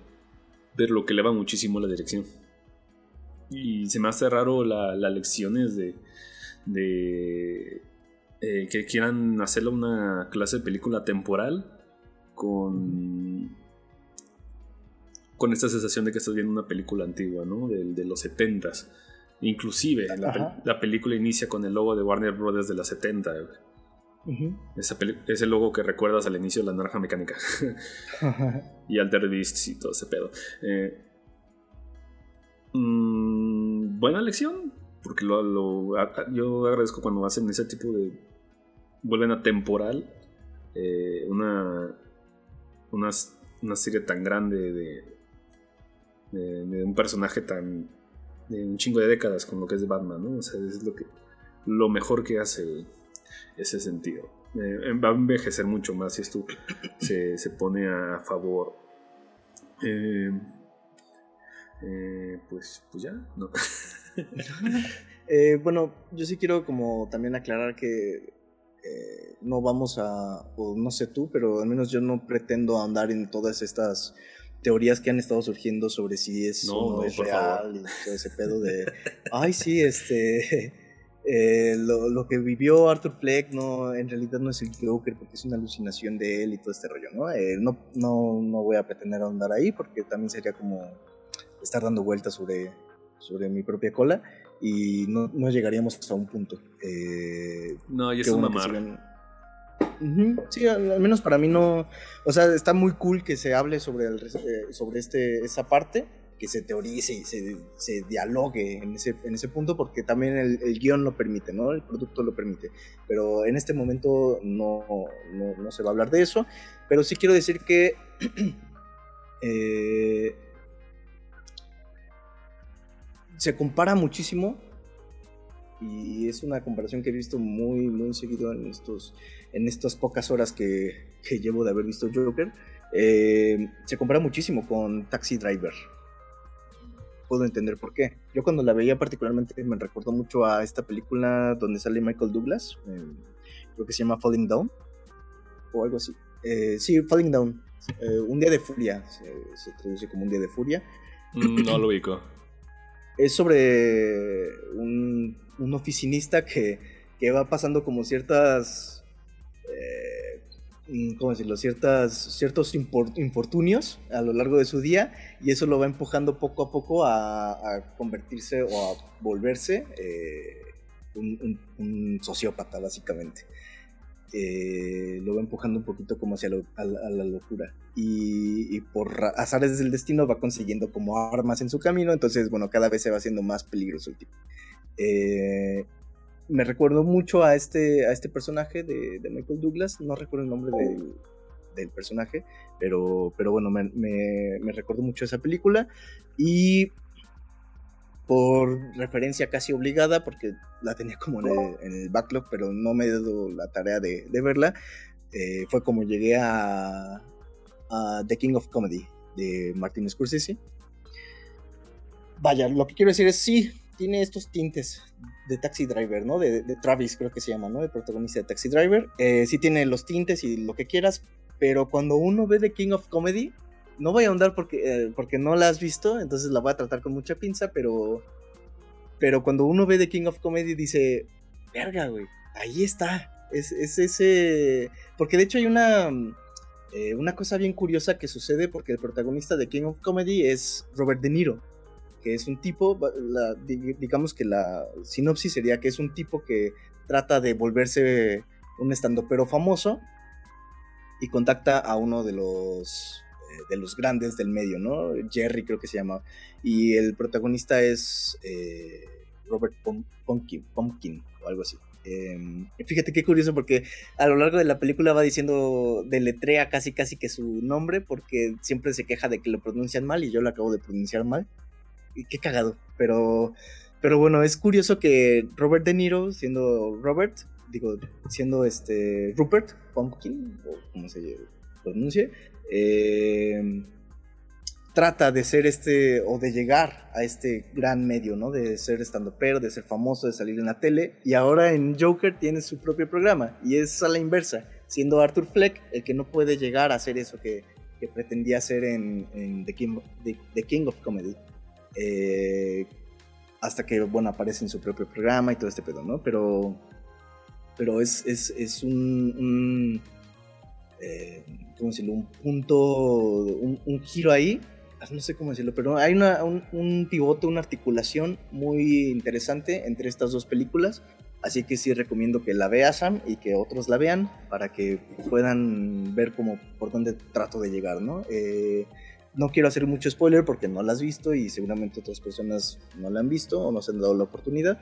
Entonces, bueno, che- echen un ojillo. Está, está muy, muy interesante este, este diálogo que se hace o que se puede permitir entre, entre ambas películas. Eh, me de, gusta hecho, mucho lo... De hecho, sí estaba ya en mi backlog antes de saber que también se basaba en esta película. Bueno, Ajá. o tomaba como, como, como punto, ¿no? Eh, es obvio, porque pues lo que dije en un principio, Scorsese estaba en un principio involucrado en esto. Pero yo creo que por la, fue la misma razón por la que se fue, porque sí era demasiada resemblanza con sus películas. Con sus películas. Sí, Entonces sí. llego por, por sanidad y sabes qué, pues no tengo ningún problema, pero pues este eh, pues yo me alejo por mi parte, ¿no? Y te dejo a mi compañerita productora, que es la que le da también mucho caldo, mucho sabor al caldo, ¿no? De, de, algo scorsesiano, güey. Obviamente hablando en palabras mayores, ¿no? Claro. La, la- eh, la comparación más fácil es Taxi Driver, que es la más conocida y la más, este, más ma- mamada, güey. De hecho, en, eh, Taxi Driver casi entra en el en las películas, en el grupo películas mamadoras tipo Fight Club, tipo Pulp Fiction. De hecho, sí, güey, porque lo usan mucho Sí. como, como figura de, de, de cinéfilo, del clásico Robert De Niro de ¿me estás hablando a mí? Y ese tipo de cosas, ¿no? Y fíjate que a mí particularmente, ahora que vi The King of Comedy, para mí The King of Comedy está muy infravalorada. de, es una película muy infravalorada de Scorsese porque tampoco es como tan famosa. Yo creo que las más famosas de Scorsese serían Goodfellas, eh, este, ah, ¿cómo se llama en inglés esta película de boxeador? Este, Raging, Raging Bull. Ándale, y Taxi No, Driver, no que me caga, como- me, me crea versión. no lo mismo. como- Porque la- respeto la película, pero no su contenido. Para, para mí sería como esta trípode que es como muy famosa, ¿no? De, de Scorsese, pero a mí Sí, me parece está, que... está Taxi Driver. Raging Bull, bueno, al menos este lado de en México no, no, no resuena tanto. Lo que sí es un chingo Taxi Driver y Goodfellas. Y Goodfellas. Sí, y, esos, esos y- son los dos obligados, ¿no? Y yo creo que, que The King of Comedy está muy infravalorada porque no se le da tanto, no se le ha dado la oportunidad o no es tan famosa. Eh, y creo que tiene muchísimas cosas muy, muy, muy interesantes la película. Yo creo que sí es... Yo, yo en lo personal, con, con riesgo a, a, a sonar cringe otra vez, eh, la colocaría por encima de Taxi Driver, a, a- mi gusto. Y- entonces... y yo, creo y- que, yo creo que fue buena la decisión de Scorsese de alejarse. Porque Sí. si no, imagínate, sería un nivel de autofelación con Steven Spielberg con Ready Player One, güey. Eso fue vergonzoso. Sí, la verdad es que sí. Pero, güey, Em, es una carta de amor. ¿Una carta de amor a ti mismo, pendejo? No mames. es como esa gente que tiene su propia foto en, de fondo de teléfono. Ándale del teléfono. Yo de, ¿por qué, güey? ¿Por qué te tienes de propio fondo? Digo, con Sí, respeto, como, pero siempre, siempre me ha sacado de pedo, güey. ¿Por qué tienes tu propia foto? Y, y Rick en el fondo cambiando su foto de fondo. Es que, es que no te quieres suficiente. Yo, sí, pero no por eso voy a tener mi propia foto. De hecho, me quiero tanto que no, tengo, no me tengo de fondo. Mira, tú que eres psicólogo y te estás riendo de eso, supongo que de- debo tener algún punto de razón. Eh, Es, ca- es cagado, es cagado. Es cagado, güey. Yo digo, oh my god. Y deja de eso, deja, te lo supero, güey. Tu propia foto en el fondo de escritorio de tu laptop. Oh, por Dios. Em, sí, es, es extraño, pero... Es vergonzoso. Y qué bueno, bueno, regresando, qué bueno que, Que se, que se alejó. que se alejó así por eso. ¿Sabes qué? Supongo, suponemos, ¿no? Este, mi bendición y a la verga. Este, por cierto, voy a poner un paréntesis aquí. Y voy a ganarme eh, este, gente que me odie por esto. Así como tú con los gatos, güey. A mí no me Ajá. gusta Taxi Driver, güey. Este es el programa más polémico que hemos sacado ever, güey. No me gusta Taxi Driver. Y es por, ¿Por una razón muy sencilla y personal. Ajá. Tiene los tropos más castrosos y cagantes y sacapedos. Y yo digo, ¿por qué? En películas. Ajá. Y esto no lo he escuchado decir nadie más, pero yo lo he identificado, cabrón. Hay varias películas que siguen el tropo de, de un hombre que es solitario, que tiene fuerza de reaccionar violentamente o actuar físicamente contra amenazas o defensas. Ya dije que es solitario, ¿no? Y de pronto, toda su vida la decide sacrificar por una mujer que acaba de conocer. Y en los finales termina, o ya sea, valiendo madre su vida completamente, la echó a la basura. O termina muerto. Está Taxi Driver, güey. Este güey. Está Driver, de Nicholas Winding Refn. Está A Better Sweet Life, que es coreana, güey. Esta soy leyenda. güey. También, bueno, No, es, es mamada, es mamada, Ajá. pero. ta- también está Jinro, escrita por Mamoru Oshii. Y seguramente hay una quinta que se me está olvidando, pero sí. son- todas estas películas tienen lo mismo en común, son buenas películas, excepto Driver. Este. pero nada más se fijan en eso. Como que al final todo desemboca nada más en ese tropo romantizado, obligatorio. Asquerosamente plástico, fantasioso. De, de- de un- una fantasía de poder entregado a un romance que acabas de conocer. Se me hace como me molesta que un personaje sea tan desperdicie su vida por algo así. Pero eso es la vida de cualquier hombre, Sam. No, güey. No es matándome con pinches gangsters por alguien que acabo de conocer. Es que es una metáfora, es una lectura del hombre común. No, luchando güey. contra- A la verga, güey. No. Claramente ahí podemos ver una analogía del hombre común luchando contra el capitalismo. Es que no lo entiendes, güey. Sí, ya lo sé, es un problema personal pendejo, pero justamente por ese pinche tropo no me gusta. Ajá. Y no me va a gustar. What the fuck? Bueno, pero al menos aquí no hay, no hay mujer en Joker. No. O sea, bueno, sí hay una, pero no a la vez. y, No. y no desemboca en eso, ni se vuelve como ese punto clave. güey. Que de hecho, mira, eso es algo que me gustó mucho de esta película. Esos giros que te presenta. Porque la mujer. eh, yo mientras veía la película.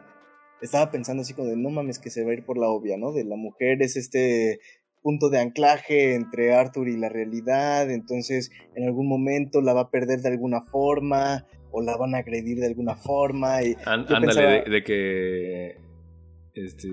Está al borde de la locura y cuando le pasa algo a la mamá, ¡pum! Ajá. Explota, exactamente.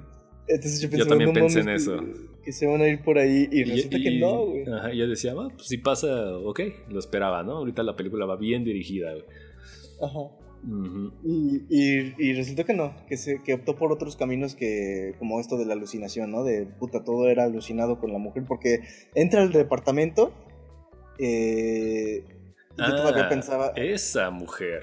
ajá, esa mujer, que entra Ah, sí, es entra que al estás hablando del interés, del interés amoroso del, del ajá, de, de. Ajá.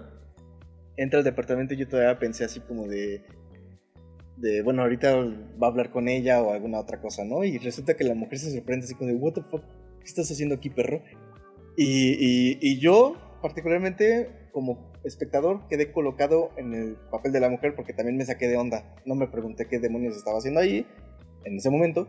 Pero sí me saqué de onda también, ¿no? Como, como esta mujer, se me olvidó el nombre de, de esta, de este personaje, pero pero también entré en eso, ¿no? Como de qué está pasando aquí. Y. Lo que no encanta- sabes, Ricardo, Ajá. es que ella se va a convertir en Harley Quinn. Oh, Harley Quinn. Ándale, ¿no? Eh, entonces, todos estos giros que, que maneja la película me parecen excelsos, porque también te están vendiendo esta cosa de. Ah, es que es el hijo de Thomas Wayne. Entonces, ¿qué pedo ahí? ¿Por qué Thomas Wayne es tan culero y tal cosa? Y luego Thomas Wayne presenta su versión de. Es que, güey, tú eres adoptado y tu jefe está loco. Sí, es este. Y- eh, eh, eh, maneja varias sorpresas que te hacen crear dentro de la película expectativas, pero te las quitan de Y- manera muy inteligente y satisfactoria. Como de, Sí, "Oh, pequeños giros de tuerca. Las llevan como un estira y afloja, güey. Y, y- y también me encanta como los contrapuntos que manejan, no solo en el sentido de, por ejemplo, este contrapunto, eh, ¿cómo se lo Maravilloso, entre la risa de este cabrón, que si te fijas, ah, es que es- está muy bien porque eh, en los planos en donde el güey se está riendo, la expresión que él tiene más bien es como de sufrimiento. Entonces me encanta el contrapunto entre el gesto de sufrimiento y la risa de como la risa cínica o incontrolable porque llega al punto de ahogarse casi el tipo, ¿no? Entonces me gusta mucho ese contrapunto entre expresión facial y, y sonido, ¿no? De, la expresión del, de Phoenix o de Arthur, que es de sufrir, y la risa que está emitiendo. Y sobre todo que a veces la risa ni siquiera concuerda con lo que está pasando en el plano, porque cuando está, cuando está tomando notas del, del estandopero que está en, en este como bar al que va a presentarse, el estandopero cuenta un chiste o una parte del chiste y la gente se ríe y Arthur está súper concentrado tomando nota muy serio. Y cuando la gente no se ríe, él se ríe. Entonces me encanta como ese... También ese, ese contrapunto que se maneja ahí, ¿no? Como de cuando Sí. los demás Esa van en escena, un tono. esa escena está, muy, está muy interesante. Te, te dice, muy- dice parte del personaje sin hacerlo como sin hacer una bomba de, de diálogos de exposición. Ajá. Porque sí, este, exacto. da a entender de que qué raro que este personaje que, que a huevo quiere ser comediante no entiende lo que es comedia. Está, desconectado completamente de la sociedad de eso.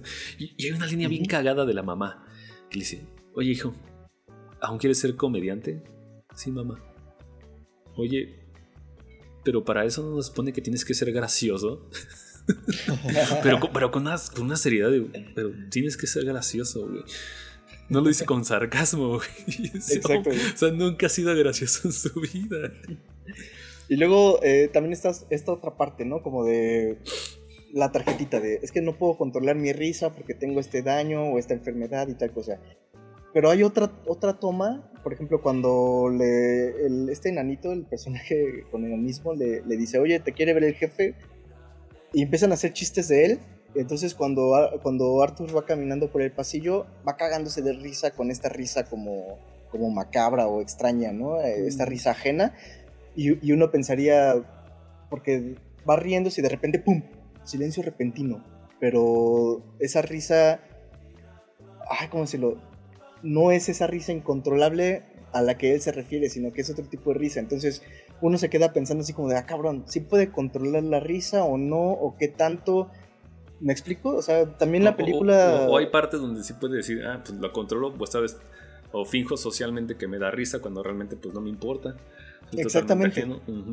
Ajá, entonces me encanta como ese estira y afloja que, eh, que la película te lleva constantemente porque no es tan cuadrada como de, ah, bueno, tiene este daño o tiene este problema mental, entonces todo el tiempo se está riendo, sino que él mismo también elige cuándo reírse, cómo reírse y, demás. Y, y me encanta ese estira y afloja que, que tiene la película. Y bueno, otro de los contrapuntos que también quiero mencionar es en el montaje. Está fabuloso. eh, como por ejemplo cuando él se presenta a, contar los chistes en el stand-up, en el escenario, eh, mm, él se ríe, cuenta su chiste y todo, pero la orquesta de fondo presenta otras cosas y constantemente con la risa. Por ejemplo, cuando está bailando en las escaleras, que empieza así como feliz y el baile y ¡uh! he sido liberado. Me refiero a esta escena como tan mítica donde ya está con su traje rojo, con su, ya es el Joker y, él está como liberado, ¿no? Extasiado ahí en las escaleras bailando feliz, pero en el fondo de repente la música empieza a convertirse en otra cosa y la orquesta se convierte en otra cosa más perturbadora y de repente todo se silencia y solo, vemos, solo escuchamos la, la orquesta y, el- y vemos el baile.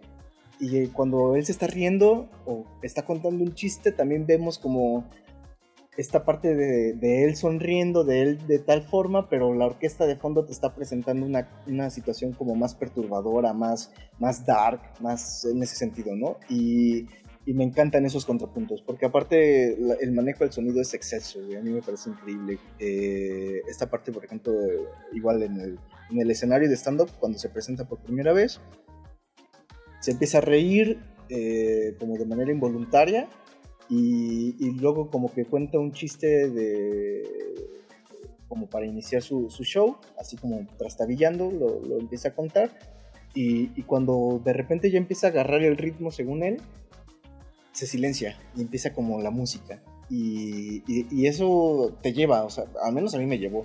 Porque yo estaba como concentrado escuchando el diálogo y de repente fue como la música va tomando más, más, más, más, más más papel hasta que se silencia la voz y escuchamos solo la música. Y, y a mí me parece, me parece increíble eh, esta, este, este, esta elección de montaje que hacen con los contrapuntos, con el sonido, con la música. A mí me encantó. Me, me- me generó, me generó cosas y creo que eso es algo muy rescatable en las, en las películas que, que logran hacerlo. Pero no llores. Oh, que la. ya sabes que me apasiona cuando, cuando me gusta la película, me apasiona. Una película está montada como eso, como una película. no, o sea, es una buena edición. Sí, Eh, totalmente. Estaba recordando, hablando de, de Arthur Fleck y, y pedo con, con las, con las damas de, de la película. Eh, debo decir que por fin Internet lo logró. Un aplauso a todos esos, ese, a esos usuarios de Internet que usan frases piteras en el Joker, güey. Que hacen este. Mira, hay cosas horribles en Internet. Unas son este, imágenes del Joker con frases que nunca dijo. imágenes de Doctor House con frases que nunca dijo.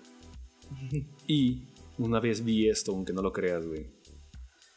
Una imagen del Doctor House con maquillaje del Joker diciendo frases que nunca dijo. oh my god. Si conoces a alguien que reparte frases del señor sarcasmo, bórrelo por favor. Eh, uy, algo para A ver. eh, bueno, Samuel elimina. bueno, ¿a qué voy con eso? Esta película hace que digan frases de esas pinches páginas de Facebook, güey. Tiene frases de desmotivaciones.es, güey. Oh el viejo nagrio, güey. Oh, Dios mío, qué vergonzoso. y sí. Em, yo tengo, tengo algo que sí no me gustó de la película. No sé si a ti te pasó igual o no sé si yo estoy mal. a ver. Pero en algún momento sentí como que tardó en despegar un poquito esta parte de este cambio de Arthur Fleck a Joker. Eh, como que había momentos en los que uno decía, ah, ya, ya está transcurriendo esta metamorfosis entre... eh, esta, eh, vamos a ponernos mamones, ¿no? Esta metamorfosis eh, kafkiana, eh, de, pasando de, de hombre a bicho, ¿no? De, de Arthur Fleck a Joker. No, ni siquiera kafkiana porque es muy literal. Bueno, el Joker se maquilla, ¿no? Bueno, a, a eso va el punto, porque se supone que el, el punto de inflexión es ese, ¿no? Cuando, cuando spoilers mata a su madre, güey. Pero es la queja que yo tengo, güey. ¿Por qué mata a su madre, güey? ¿Y por qué lo dice mientras dice frases de desmotivaciones.es, güey? Neta, yo, yo puse en la página de Facebook, yo puse un meme, güey, donde el Joker le echan mierda y el Joker dice la frase, ¿cómo va? Este, yo creí que mi vida era una tragedia Ah, sí. pero en realidad descubrí que era una comedia, güey. Dije, yo cuando leí por primera vez dije, me cagué de risa, "Ah, qué pendejada. Y resulta que esa es la frase que dice el Joker cuando mata a su mamá con una almohada. ¿Quién demonios dice eso mientras mata a su madre? ¿Sí, ¿Qué demonios? Eso fue muy Pero fíjate- forzado, amigo. Eh, no sé si forzado, pero sí hay un sinsentido ahí. Y es algo que me gusta mucho de Joker. Eh, que, que no hay esa motivación o ese, es- ese por qué. que- Pero que todavía no, como- pero todavía no es ese güey. Me explico, sigue siendo el Fleck. Em, No sé. Ajá. No sé hasta qué Y- punto- Y, la que otra no cosa, hasta qué y la punto. otra cosa- el otro pedo que tengo es que se me hace muy gratuito esa escena. Porque se supone que ese güey es un enfermo mental. Y deberían tener empatía si descubre que su mamá es una enferma mental. Pero lo primero que hace es desquitarse matándola. Salió de la nada. Es que no sé si tendría que tener empatía, güey. Ese es el punto. Pues ¿Me sí, ambos, ambos tienen pedos en, en el cerebro, güey. Mira, em, ¿cómo decírtelo? Y ni siquiera se acuerda Mm. que, que lo lastimaron de niño. ¿Cómo sabe ese pedo?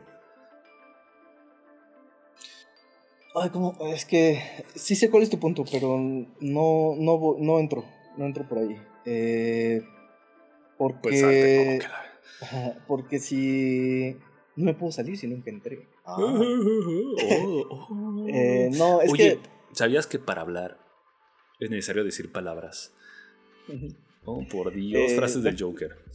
Lo que pasa es que no creo que tendría que sentir estrictamente empatía por precisamente porque su condición mental no le permite sentir esa empatía o su empatía corre por otros canales. No, Entonces- pues, pues, estaba cuidando a su mamá todo el tiempo. No, chingados, ¿no? No, no, no, no, no, no. Yo no creo que la estuviera cuidando todo el tiempo. Eh, Entonces, ¿por hay- qué hay- demonio la bañaba? por obligación, yo creo, güey. Estás loco. No, no, no. Es que si te fijas, hay cosas como muy. Por ejemplo, cuando está bailando con la pistola, antes- cuando la dispara como por accidente en el departamento, eh, hay una parte muy eh, reveladora en donde se sienta él y empieza a apuntar con la pistola hasta que llega al, al asiento de su mamá. O sea, hay, hay cositas así como, como muy. Un subtexto. Oh. Sí, como un subtexto, cosas muy tenues que están ahí en donde uno se pregunta realmente si, si está cuidando a su mamá o cuando le echa agua, en la, que le está bañando y le echa el agua en la cara, no parece que se le eche como con cuidado, como uno se le echaría, por ejemplo, a un niño cuando lo baña o algo por el estilo. Parece que se le echa así como tosco. Eh, cuando él se sienta a, ver el programa este con su mamá, lo último que lo, lo- lo- lo que lo que menos está haciendo es ver el programa con su mamá porque el tipo está encajonado en sí mismo y está fantaseando con estar en el programa eh, sin su mamá de hecho Este, o sea, me explico como hay cosas ahí que quién sabe si uno podría decir que está cuidándola. Eh, parece que va más por otra onda, por otra cuestión. Eh, por ejemplo. Bueno, yo, yo, lo tomé esa parte como que es un. Es un torpe mental y un torpe físico. Bueno, tiene buen eh, no sabía decirlo, güey. Por ejemplo, esta, otra, esta, otra, parte, ¿no? Del nombre. Eh, la mamá siempre le llama Happy. Oye, Happy, o Hey, Happy, tal cosa. Y hay unas cosas muy entrañables en el guion en donde él, este Arthur siempre, eh, dice, es que uno no puede ser feliz todo el tiempo, uno no puede ser happy todo el tiempo. ¿Me explico? Como parece que él vivía más bien como en una en una imagen para la madre y de repente se presenta esta, esta otra cosa de uno no puede ser, uno no puede estar happy todo el tiempo o ser happy todo el tiempo, que sería como la... Eh, lo estoy traduciendo mal obviamente, pero es que quiero rescatar el happy. Eh, entonces, volvemos a esta parte del nombre de tal cosa, pero ya estamos como yéndonos a un análisis como de otro, de otro índole. Em, ¿Tú crees? entonces yo no sé si estrictamente esté bueno, ahí, se, ahí, se, sustenta, ¿no? El, detalle es de que sí pasa, no sé si llamarlo problema, pero creo, creo que es cuestión de revisionados, ¿no? De que no se dejan en claras ciertas motivaciones, que está bien o mal, ¿no? Este, son cosas que va, la película, si funciona muy bien, es que en una pasada te quedas bien, te quedas satisfecho y en la segunda pasada sigues descubriendo cosas. Eso es un buen diseño de, una película, ¿no? Eh, yo vi yo no, yo no había visto problemas que tuvieran con esto de, la madre, la figura de la madre. Yo, yo creo que la primera persona que dice, oye, yo no tengo sentido, o sea, me hizo gratuito. Si hay este, una razón detrás, como tú dices, más bien yo no creo que el montaje haya sido lidiar. Y menos con esas más bien, putas frases de tres pesos. Más bien lo que estoy diciendo es que quién sabe si había un motivo detrás. Eh, mm. cuando, cuando, cuando, está en la entrevista con él, este señor, eh, se me olvidó el nombre del. del. del personaje que, que, lleva a Robert De Niro. Rupert, ¿no? Ah, ¿Rupert? Creo que sí. bueno, Robert, De Niro. Ay, no me acuerdo. Robert De Niro, ajá. Cuando está hablando con Robert De Niro en su programa. ¿No era Murray? Eh, ándale, Murray, sí, Murray. Ajá. Eh, Murray le dice algo como: Entonces tú lo hiciste porque eh, querías como llevar a cabo todo este movimiento, eres anarquista y estas cosas. Y, el, Joker lo que le responde es, no, güey, o sea, yo no soy anarquista ni nada por el estilo. Yo lo único que hice fue hacer cosas y la gente de pronto se voló en, su, en, su, en su rollo. Eh, que eso es algo también que, que, te lleva a pensar como realmente tiene motivaciones y es algo que, lleva mucho al personaje. El personaje per se no tiene motivaciones, es, es Joker y, que también eh, personificó muy bien este eh, Heath Ledger en su, en su papel, ¿no? Como de, güey, o sea, yo no, que cuando habla con, con dos caras, ¿no? Con Harvey Dent, le dice, güey, yo, yo no planeo cosas, o sea, yo solo hago cosas y la gente de ahí se vuela. Eh, se pendeja. Toma explicaciones con nosotros. es, algo que, me gusta mucho, que, deja muy en claro que quién sabe si el Joker tenga motivaciones o quién sabe cuáles sean sus motivaciones, que es parte también de lo, del halo místico que tiene, que tiene el personaje. Entonces, eh, me parece a mí un papel, una lectura del personaje excelsa. Eh, me, me, encantó. Pero bueno, sería yo creo que todo lo que habría que, decir, ¿no? Al respecto. Bueno, hay más cosas que decir, pero, pero no nos podemos echar un programa de 8 horas hablando de Joker. Entonces, oh, Dios mío. ¿Algo más, Sí. ¿Quieres decir? Sí, sí, sí, antes de que se me olvide. Eh, horribles, horribles frases de desmotivaciones.es. Yo creo que fue el punto de inflexión que me mató. Este. Fue eso que se me hace muy fuera de personaje como que darle un sentido filosófico cuando tú, este, tú mismo lo has dicho, ese güey no tiene razón de ser, ¿no? O, su, nada más él lo hace porque, for the rules. Literal lo hace porque la frase aquí en México es, se te, hizo fácil, chavo. Esa es la razón del Joker. Pero, pero se le da un contexto como de motivaciones filosóficas y, ¿what? Este güey nunca jamás diría algo así. O sé por qué vienen esas cosas, porque vos quieren hacer esto una, una película parafraseable en mucho sentido, ¿no?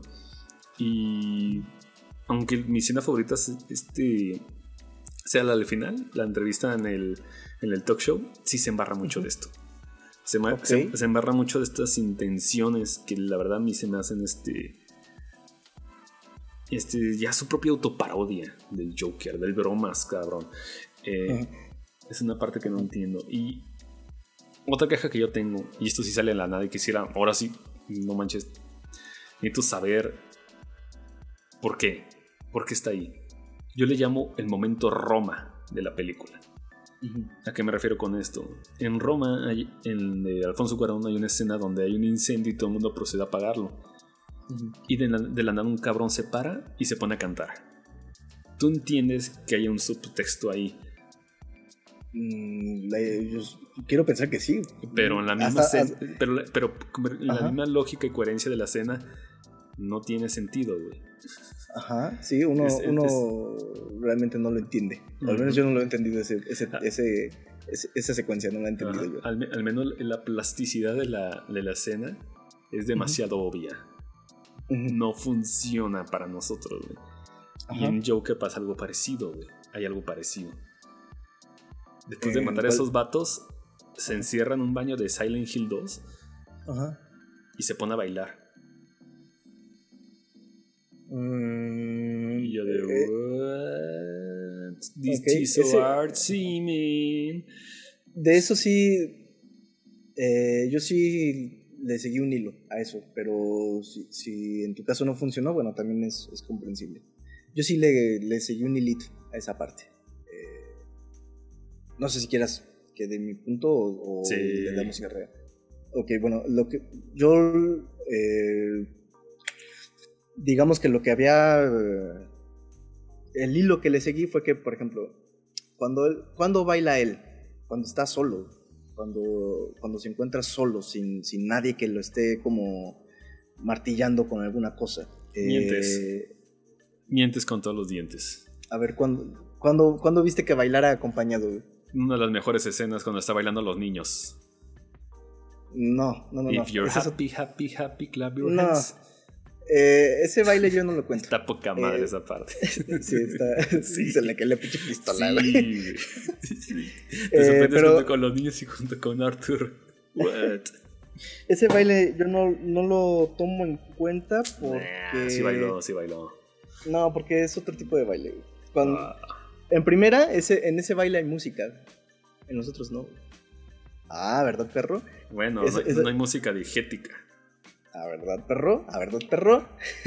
Eh, la cosa es que puto, baila puto. baila, baila en, su, en su departamento y aparte es un baile como muy, si te fijas, es como, como que pretende mucho al, al, al arte, ¿no? Como al- a la armonía de... Como si fuera vals. vaya, para, ¿Y para decirlo dónde, dónde sacó eso? Eh, ¿Quién? El vals. ¿Quién sabe, güey? No, pues no ah, sé, bueno. Ahí está Pero- su sustento, güey. Y cuando baja No, las no, no. escaleras no es el mismo baile.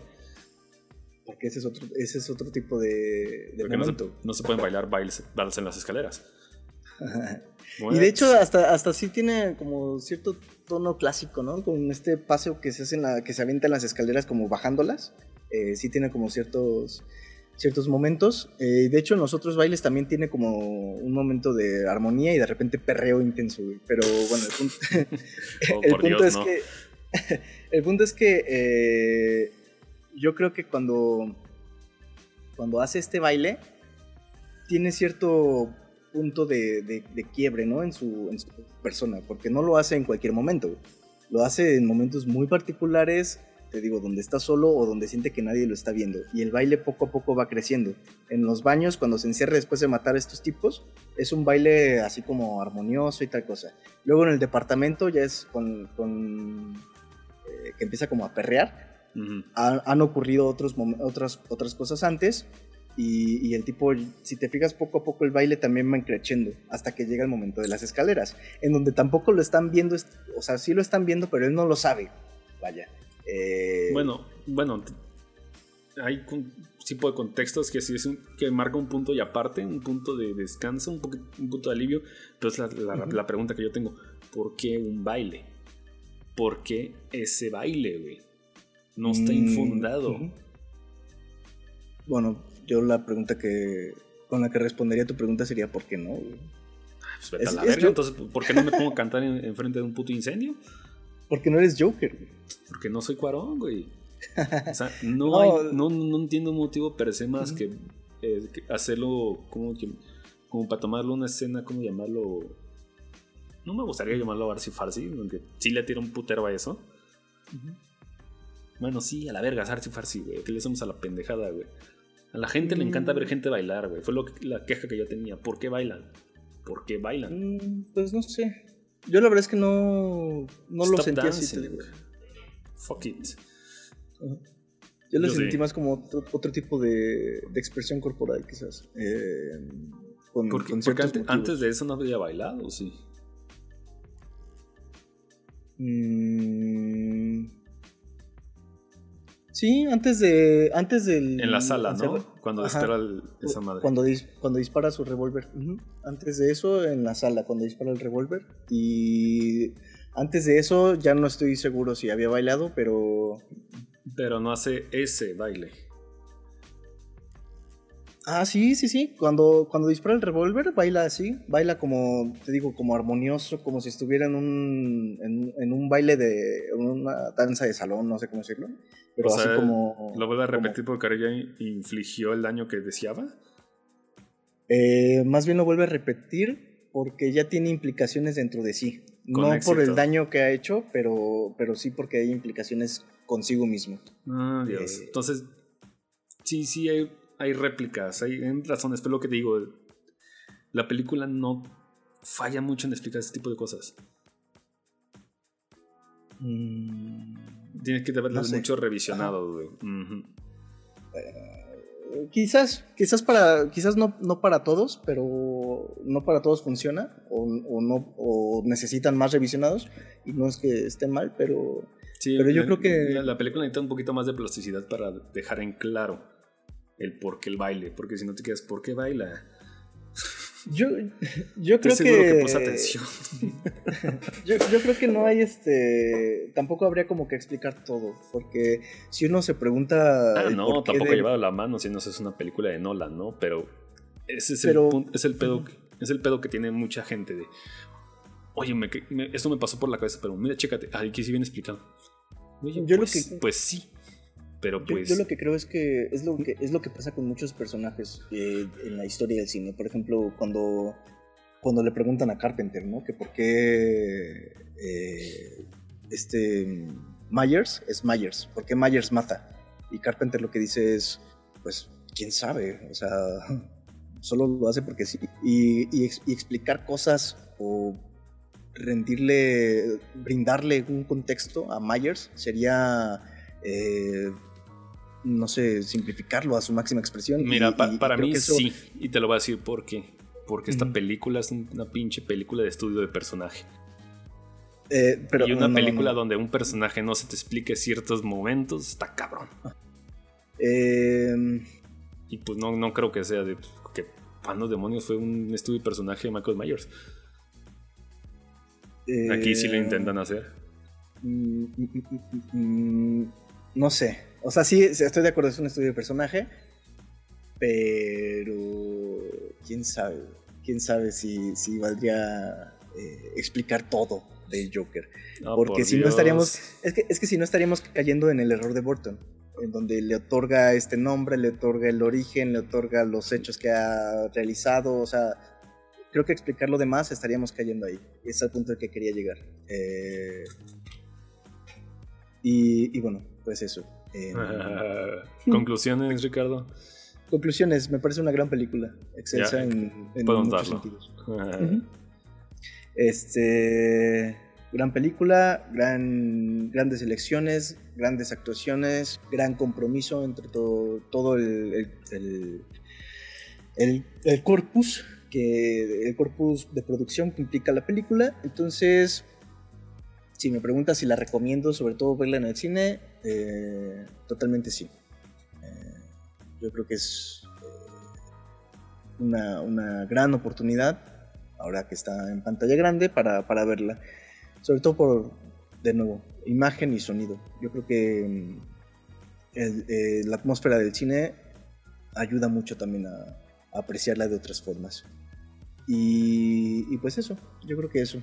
Me parece una increíble lectura de Joker, qué bueno que no caen en, en cosas burtonianas ni en marvelitas de estas cosas de origen que han hecho, que a mí me parecen nefastas, la verdad. Eh, todas estas películas de origen. Y, y qué bueno que no cae en eso, qué bueno que tiene otra lectura. Me sorprendió mucho Todd Phillips mm, con su cambio de registro. Y, y, en general, bueno, Joaquin Phoenix a mí me parece un, un actor que aunque no he seguido mucho, eh, no me parece mal actor y aquí me parece excelso. Eh, creo que tiene un compromiso impresionante con, con la película, más allá de, de, mandar condones usados y cosas así como extrañas al elenco. Eh, oh, Dios. Él, él, hace otro tipo de, de, preparación de personaje que creo que logra muchísimo más que, que otros actores que ya hemos mencionado previamente. No, ya, yo, yo, ya sé. ¿Sabes cómo se hubieran solucionado todas esas dudas de la película que acabamos de, de decir? Ajá. Si tan solo hubiera, pues, hubiera habido un tatuaje en la frente del Joker, hubiera entendido exactamente de qué trata. Oh, que la ver. No, es una si, hubiera si, hubiera tenido una, una, sonrisa pintada en la mano y se oh, lo hubiera por puesto Dios. En la cara. Ay, Dios mío. Pero bueno, conclusiones, Sam. ¿Tú qué opinas de Jocoque? Eh, se me había ido exactamente la palabra que quería decir al inicio. Este, Milenio descubren películas sobre estudio de personaje, es lo que quería decir. Eh, es justamente eso, es una película de estudio de personaje. Está bien uh -huh. hecha. Yo hubiera deseado menos conexiones con Batman Man. Uh -huh. Pero la manera que lo hicieron es correcta, o sea, complace a ambos públicos. Para mí, más que una película del, del, del, del, del Joaquín, es más una película de Arthur Fleck. Y lo agradezco, cabrón. Uh -huh. Quisiera saber más de Arthur Fleck, pero a partir de ahora tendremos un puto payaso, güey. Este, uh -huh. Los payasos están de moda, gente. Eh, sí. Eh, bueno, tendremos más entre comillas, porque ya se ha dicho, ¿no? Que, bueno, quién sabe si las decisiones cambian, pero se ha dicho que no, es, y es, es, y es, es justa, única. No, es justamente lo que yo quiero decir. Ajá. Es bueno y es gratificante nada más ir a ver una película y decir, esta fue una buena película. Y no pensar uh -huh. en más, no pensar en pendejadas de franquicia, güey. Si algo estudio hasta sí. la madre, pensar en pendejas franquicia, uh -huh. y, y, ese es el punto de inflexión bueno que tiene esa gente que dice, ¿sabes qué? No me voy a preocupar por pendejadas, no me voy a preocupar cómo voy a, voy a hacerlo agarrarse a putazos con Ben Affleck, como Batman, güey. No. Uh -huh. Es simplemente su standalone movie, su película en solitario, y se acabó, güey. Y eso es bueno. Y para mí uh -huh. es gratificante y es, y es sano, güey. Porque las últimas películas que he ido a ver al cine son películas así, sencillas, güey. Son películas que no tienen que ver con esa madre. Y, y, me, y me, siento aliviado con eso, güey. Porque yo no estoy conforme con ese, el, el, tratamiento que se le está dando a, a, a, al cine en general. Como una franquicia explotativa asquerosa, güey. Eh, y lo que yo veo para mí podría funciona perfectamente la película sin nada que ver con el con Batman Man. Eh, podrían cambiarle el nombre y no me importaría, güey. Porque de todas maneras, el, a mí Arthur Fleck sigue siendo un personaje súper importantísimo. Podría al final convertirse en, no sé, eh, el hombre oso cerdo y me daría igual, güey. Uh -huh. Porque es, es potente, güey. Podría convertirse en cualquier, no sé, en Hannibal Lecter. Y es un buen. Es un buen personaje, güey. Lo que eso, eh, eso podría decir. Y yo creo que esa es la parte fuerte. Que no se concentraron en Joker, se concentraron en Arthur Fleck. Y ese es el punto de inflexión y el parámetro que tomaron para iniciar el guion. Y recompensa este pedo, güey. Eh, lo que puedo decir. Dirección de Todd Phillips. Yo lo tenía fe. este. desde que lo conocimos con Hangover y, y, este. ¿Cómo se llama este güey? No, no podríamos irnos sin mencionar su nombre. Gigi Allen que por cierto no apareció, qué vergüenza. Ya muerto del 93 es cierto, pero tal vez un güey vomitando en la esquina podría ser gratuito y bueno. Mm. es mamón. No, por, por, Dios. Eh, pero... Mm. Y Joaquin Phoenix, impresionante. Uh -huh. y, lo que, y, yo lo que digo es, es una actuación honesta. Mucho, muy honesta. Muy, muy honesta, muy auténtica. Eh, es una actuación sobre Arthur Fleck. A la verga los tatuajes de dañado. Muy bien, muy bien. Ay, me cagan los momentos romas y las frases pendejas esas. ok, yo nunca Fan- le- es fanservice, es fanservice eso, güey. Mm, No, no, la sentí pretenciosa en ese sentido, pero bueno, lecturas o apreciaciones como A ver. es, es válido. Estaba matando a su mamá mientras decía una puta frase de Facebook. Mm, nah. Revisítala. y me dice. Bueno, a la verga. Listo, pues ya, recomendada, bla, bla, bla, bla. Seguramente ya la vieron. La mejor película de todos los tiempos según tu amigo de Facebook. Vámonos. Vámonos.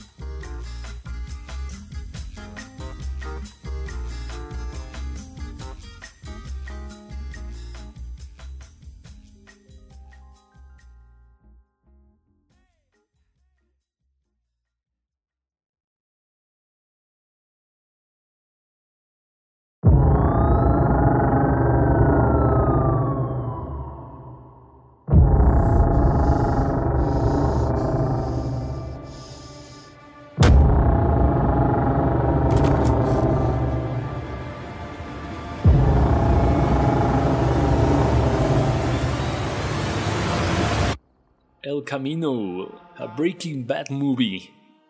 Presented by Netflix.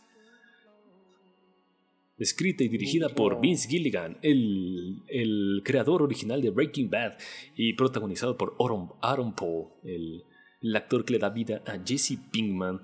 Eh, es una película eh, continuación de la de, llamada de manera correcta, cabrón, una de las mejores series de todos los tiempos. Si no, que la mejor, Ricardo. Ujú. ¿Tú qué opinas de El Camino?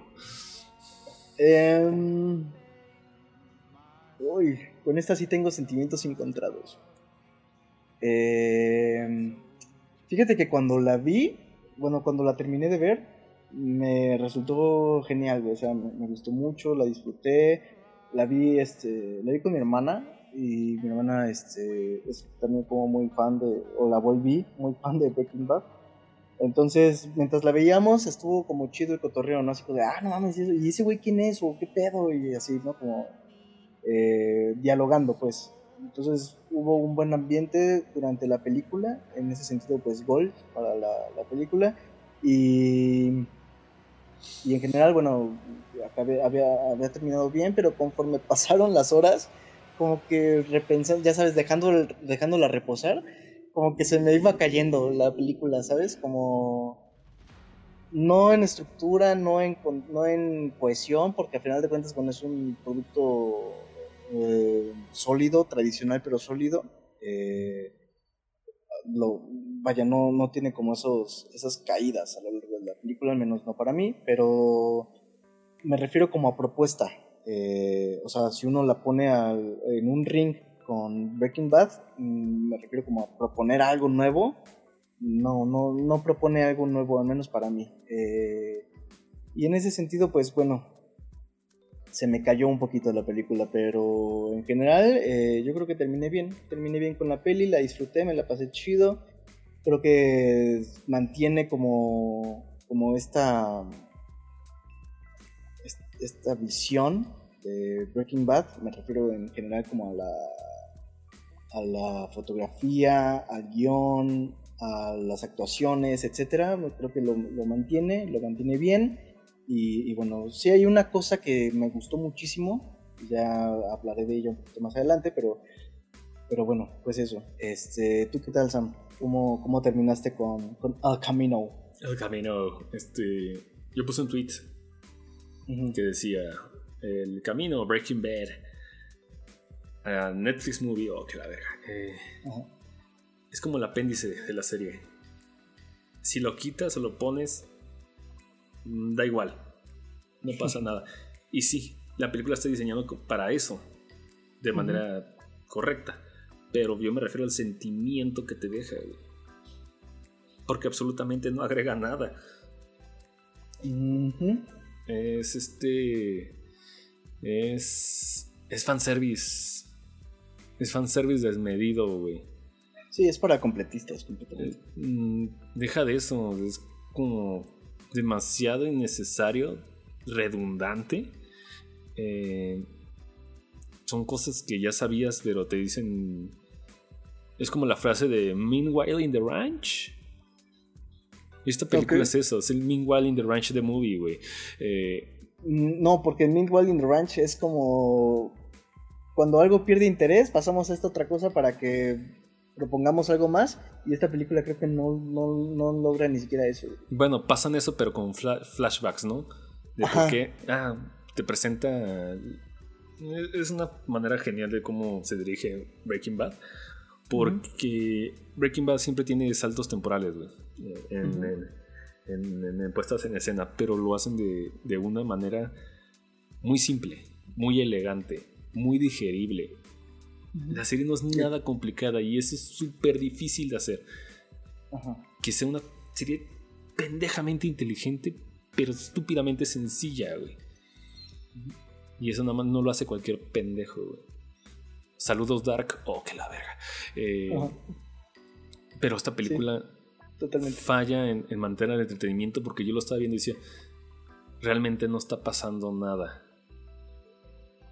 Sí, no, y creo que uno de los mayores pecados entre eh, algunas decisiones que quizás no fueron las mejores que comete la película es son los flashbacks. Creo que abusa demasiado de, o sea, la mitad de la película son flashbacks. Y, Y, y- y son flashbacks para justificar lo que justamente hasta a punto de hacer el personaje, güey. Y tú vas dando, vas dando este seguimiento literal de que, oye, pues ya entiendo el formato, lo que es. Cosa que se me hace rarísima Breaking Bad, porque en Breaking Bad jamás le puedes dar este, ¿cómo se llama? Te mantiene tanto al filo del asiento que no sabes cómo va a ser la resolución, aunque, aunque la resolución sea sencillísima y obvia cuando uno dice, ah, pues sí, pero la dirección hace que no, no te dé tiempo de pensarlo porque estás estúpidamente entretenido, güey. Esta película no lo logra, güey. Y Y yo aparte, decía, Breaking Bad va construyendo cosas. O sea, no se preocupa tanto como por presentar el flashback para después justificar el plano C. O sea, el plano A, después flashback plano B y después el plano B que justificaría el plano C. Y Breaking Bad no usa otro tipo de construcción para poder este, llevarnos al plano C de una manera como más amena y a veces contundente. Y, parece que no busca como estarse justificando constantemente lo que va a pasar. La película sí. Sí busca esa justificación constante que dices, ¿no? De, de, bueno, Jesse Pinkman está aquí porque va a pasar esto, porque ha pasado esto, porque este personaje esto. Y entonces ya esta justificación se vuelve tan redundante que uno, eh, que uno cuando deja reposar la película se le cae. Así como de, ah, qué pedo, ¿por qué pusieron eso? ¿Qué hueva con eso? Tal, tal, tal. Entonces sí, totalmente de acuerdo contigo en, en esa, eh, en esa parte, ¿no? De la justificación tan rebuscada que tiene la, la película. Mm, Y también este. Algo que falla. Es que la plasticidad es predecible, güey. No sé por qué me estaba acordando de ese tema de que. Oh, este. eh, está. um, si quieres ya entramos a spoilers y a detalles. Ujú. Ok. Sí, Eh, sí, sí, vamos de una vez, ent- ent- entramos de una vez que realmente, pues, yo podría, con seguridad, podría decir que si tú has, tú has visto todo Breaking Bad y no has visto esta película, puedes saber de spoilers porque realmente no importa, güey. Es penoso, güey, porque implícitamente la serie al final ya te lo había dicho cinco años antes, a, a fecha de hoy. Eh, es predecible las acciones. Hay, hay una parte donde Jesse Pinkman está buscando dinero en un departamento, pero se toma una, una escena cliché de que justamente al final donde se recarga suena algo. Ujú. Y, y la manera en el, el histrionismo en el que el personaje se recarga, le carga la espalda, luego deja pesada la cabeza, golpea la- la- el, el refrigerador como dice, va, a- va a estar ahí el dinero. No, ahí estaba el dinero. O sea, como que no lo veo, no, falta esa chispa de genialidad de que este Breaking Bad brilla y no está, como que se siente un poquito apagado. Se siente como que la película fue un, un ok, lo voy a hacer ya. Y tanto insisten, pero le falta esa magia, güey, de, de Breaking Bad. Y yo puedo decirlo con seguridad. Este. Este es el producto más flojo de la franquicia. Fácilmente. Oh, el pinche perro está ladre ladre. Está triste por. Jesse Pinkman. Digo, oye, oye. Mm, Y eso es triste, güey. Sí, totalmente. Yo, yo, siento que, que la Ajá. gente que no ha visto Better Call Saul cree que, es- que la serie va a estar así. Que no va a estar tan genial como eso. Oh, la madre, pinche perro. bueno, la sensación que yo, que yo tengo es que la gente que se niega a ver Better Call Saul creen que- va a ser un producto inferior o flojo. Como si fuera realmente lo que ofrece esta película. Admito que yo soy de, ese, de esa población. Estás no he visto la- Better Call, Better Está Call Saul de la verga, porque crees que va a ser inferior en algún sentido. No lo es. Sí. Better Call Saul está igual oh, o inclusive en partes más chingón que Breaking Bad en diferentes tonos. ok. No, so- es- no, no crees que es un reflejo de, digamos, una franquicia estirada. Better Call Saul, no. El camino lo es. Pero yo creo que nada más va a ser un pequeño tope. Este. eh, de. De. Tope artístico del ingenio de este cabrón de Vince Gilligan, pero. Pero no, es que es, es penoso lo, lo que nos mostraron. No es terrible, no es mala, pero es floja, güey. Y. Breaking Bad no es sinónimo de flojo, güey. Mm-mm. Nunca Todo el lo ha sido está- y nunca lo será. Todo el tiempo está, está en, en- en el mismo ritmo, no afloja. güey. Ujú. O sea, inclusive los capítulos tan cuestionados como el de la mosca los mantiene muy a ritmo y, y tienen una lógica después. La, la gente que Entonces- cuestiona la mosca es gente que no sabe ni qué chingados está viendo, güey. La neta, güey. Es un Agree. capítulo, es un capítulo de descanso y se acabó, güey. Ujú. A mí se me hizo y- y divertida, güey. Y ya. Y aunque, y aunque, ajá, exacto, es porque aunque sea de descanso, mantiene un ritmo. O sea, a lo mejor no, no te tiene al ritmo como los giros de tuerca después y estas cosas, ¿no? Pero te mantiene, te mantiene al ritmo y, y- y no es un capítulo que uno diga, bueno, te lo saltas y a la chingada, sino que. Y, es que la, idea no se- la idea de la mosca no es estúpida, pero pertenece a un. a un plot B. Plot. B. Así que. mm, ok. Pero bueno, continúa con El Camino, Ricardo. ¿Qué piensas de El Camino? Eh, yo creo que. um, yo creo que queda corto. O sea, siendo muy estrictos, creo que queda corto eh, al momento de presentarte a los personajes. Por ejemplo, cuando sale Skinny, eh, te presenta otra vez Skinny y uno se pregunta como, de, ah, ¿qué ha pasado con Skinny? Y realmente no te dicen qué ha pasado con Skinny. Me explico, o sea, te presenta personajes pero no, no alcanza como a, a recorrer, ahora sí que haciendo un juego de palabras, no alcanza a recorrer el camino de ese personaje, o sea, no te, no te dice más allá de ese personaje, por ejemplo, lo que pasa con Skinny, de, bueno, llegaron las patrullas y qué pedo con Skinny. Yo creo que quizás, eh, iba a decir, profundizar un poquito más en los personajes en lugar de presentar tanto flashback, sería quizás hubiera sido quizás una elección más interesante porque así ya te hubiera presentado o te hubiera propuesto una evolución de estos mismos, ¿no? Em, yo creo que, que queda muy corta en ese sentido eh, y, se, resiente por completo. Mm, Me parece que, mm, que hay algunas cosas que sí, al, menos para mí, que sí se rescatan y que sí presentan algo un cambio drástico, digamos, en, el personaje, pero me parece que tarda demasiado en, llegar a ese punto, que es eh, el final, básicamente. Con Jesse Pinkman, pensando en esta, en esta frase, ¿no? De uno no, tú no deberías de, ir por donde, a donde el universo te lleve o algo así. Tú tienes que tomar tu decisión, que básicamente eh, resume la vida de Pinkman, como un chico que siempre va al ritmo de otros, siempre va al ritmo de Walter White, o siempre va al ritmo de sus parejas, o siempre va al ritmo de cualquier persona. Y de hecho así inicia la película, con Jesse preguntándole a Mike a dónde iría si él fuera Jesse, ¿no? Así, si tú fueras yo, ¿a dónde irías? Y Mike le dice, hombre, pues yo no te puedo responder eso. Supongamos, dice, para hacer plática, ¿a dónde irías? Y entonces Mike le dice, bueno, yo iría a Alaska. Y, es, eso, ¿no? Como de Jesse, siempre al ritmo de otros, siempre en ese camino de a donde me lleve el universo, eh, siendo el universo obviamente las otras personas. Em, y, y colocándolo en donde en donde se quedó, ¿no? O sea, en, eh, todo jodido, en todo esa, ese acabose de Jesse Pinkman. Em, y entonces, bueno, aparece esta frase, ¿no? De, tú no, no, no deberías de elegir, o más bien no deberías de dejar que el universo te lleve a caminos que tú ni siquiera sabes. Tú deberías de tomar tu elección. Y, y creo que ese, ese punto de Jesse es el que yo quería ver. O sea, en esa parte estoy satisfecho. Qué bueno que, me presentaran eso porque eso ya implica cambios en Jesse, eh, siguiendo como su propio camino, el camino, en lugar de, seguir como la, línea de otros, ¿no? Ah, fíjate qué interesante, el camino. No lo había pensado de esa forma hasta ahora que, que surgió, pero... pero este... Creo que el error ahí es haber tardado tanto en la, en la trama de la película, en el desarrollo de la película para presentarte eso.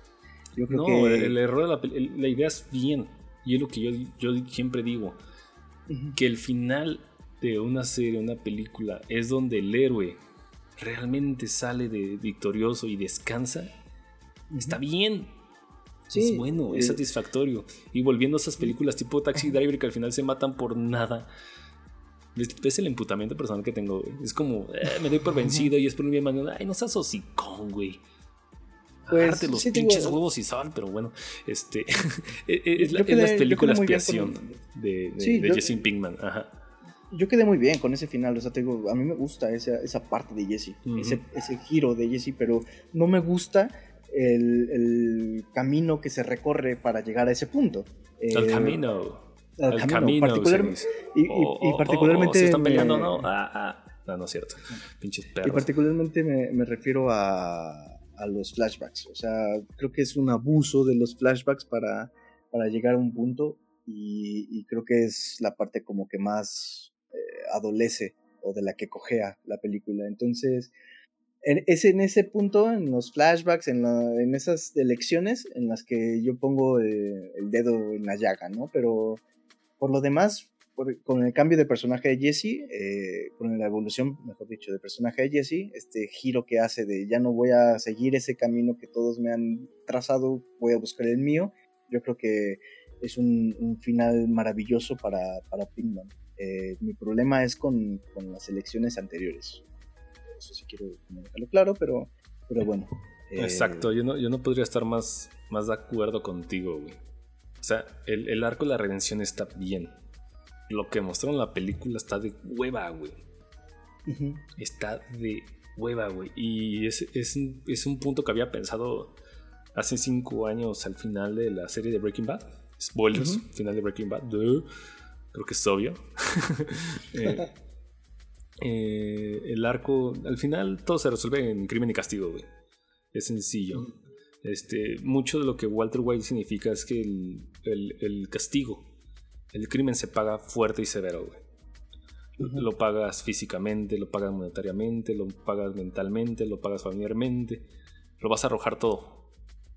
Por algo tan, tan mundano como el dinero, ¿no? Yo creo que esa parte significa, ¿sabes qué? Es como el, aviso de la vida.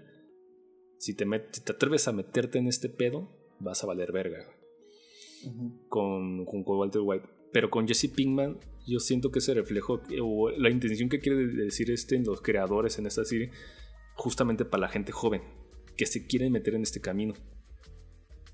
Que le que sabes que este es un mundo de porquería, es cierto, es este, seductor. Todo ese poder, todo ese dinero, todo lo que tú quieras.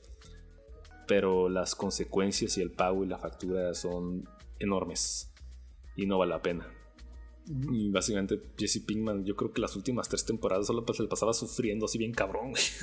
Eh, y, yo creo que ese es el, es el punto de inflexión de, el, el criminal que arrepentido final. Y al final tiene su manera de redención que pues al fin, el, el, Jesse Pinkman es una muy buena persona, pero metido en, en decisiones horribles por su propio egoísmo, güey.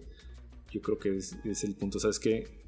Eh, tú que estás joven, tú que aún tienes modo de salir, salte ya lo de una vez. lo mere- merece la pena intentarlo, güey.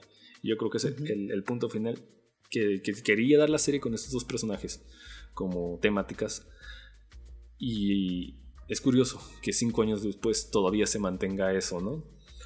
Aunque sea envuelto en, en una película de fanseries, que también tengo un problema con eso. ¿Por qué película, güey? Por marketing. Mm, Por marketing, justamente esa madre fácil es un especial de televisión. Porque está hecho casi, casi con lo mismo. Están hecho con los mismos valores de producción que la serie de Better Call Saul. Está puesto que está hecho con el mismo crew, solamente cambian diferente fotografía. Y no, esta no, no es una película en sí, es un especial de televisión, güey. Es un capítulo largo de. No, y, es un- y- y ni siquiera como. Es que dicen, ah, son como dos capítulos pegados. No. Porque en una serie, en la serie tradicional, ya sea de Breaking Bad o Better Call Saul, toda esa información le hubieran condensado perfectamente 45 minutos. Y aquí no. Dos horas, ¿por qué? Porque movie. Jugaron con mi tiempo literal, güey. No, hemos sido timados, Don Cangrejo. Y eso no me gusta. Oh, que la verga. Sí, como ves, mis sentimientos generales del El Camino. Sí, pues yo creo que a mí este eh, me dejó me, me dejó bien en el sentido de que quizás pude como interactuar con alguien más, o sea, no la vi como en solitario, no sé en tu caso cómo haya sido, pero en mi caso pude como eh, hablar, ¿no? Con alguien más eh, y en ese en ese en ese momento como que se generó otro tipo de disfrute de la película la- el problema vino en el reposo. Ya cuando pasaban las horas y la pensaba y me acordaba de la película, ya fue como de, bueno, no, ya se me, se me cayó. Entonces, creo que eh, si, si, si bien es una película que se puede disfrutar, yo creo que se disfruta mucho en compañía.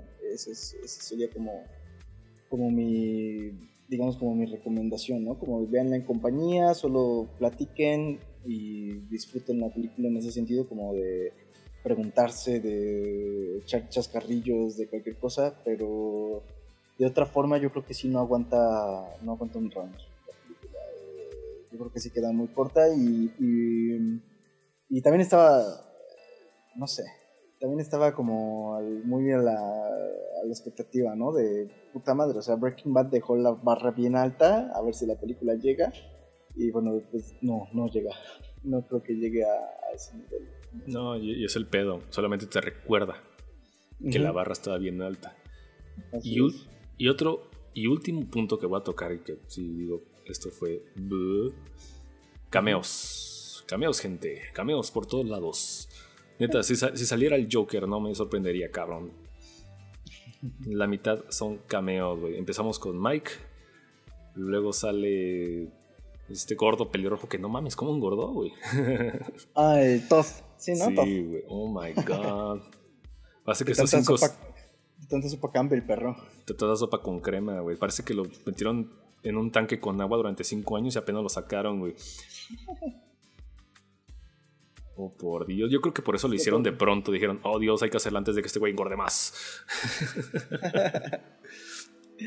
Pero ¿cómo llenamos los huecos? Pues ya, flashbacks, pero este güey está engordando. Dice que no estaba muerto, por eso comía. No me preocupaba, pero bueno. Eh, hay cameos de ese güey. El cameo gratuito de Ryan Cranston, de Walter White. sí.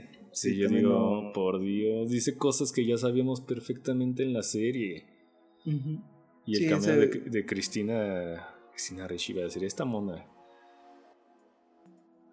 La güey que se Mm, parece a la de Pulp Fiction. Ah, ya, ya. Sí, sí, sí, sí. ¿Cómo se llama? Ah, se me olvidó su nombre también. Eh, La, la chica vómitos aparece, güey. La, la chica bulimia no deseada, güey. No, la chica que se ahoga su propia vasca por drogada. Eh, y le, que comenta cosas como: Pues tú sigue, cuña. Pues sí, ¿verdad? Ya me voy. El sueño de. Alaska. Mm, Y aquí tengo el elenco. A ver, a ver, ¿dónde está? ¿Dónde está? Kristen Ritter. Christian Ritter, güey. Iba a decir Cristina Risher, güey. Cristina Ricci, pero esa es la de los Locos Adams. Eh, no, no, no funciona, güey. No sirve, güey. Y de hecho, me- me- yo creo que es justamente esos fanservice para decir, ya volvió Walter White, tienes que verlo, güey. Y, Y me estaba- la verdad es que y dije, no vuelve. ¿qué, ¿qué está pensando la gente, güey? Ok, pongo hashtag Breaking Bad Movie. Y lo primero que me sale es, esta fue la mejor escena de la película. Y es Walter White con Jesse Pink. O sea, justamente por eso lo hicieron. Este fanservice gratuito, güey. Lo lograron, gente. Pero, ¿a qué precio, Vince Gilligan? ¿A qué Oh, precio? ¿A qué verga? Oh. Dime, ¿tú qué hubieras hecho? No hubiera hecho la película en un principio. Oh, qué la verga. Pero sí, eso es como que. No. Dije, fuck. No, no, no, no, no, no.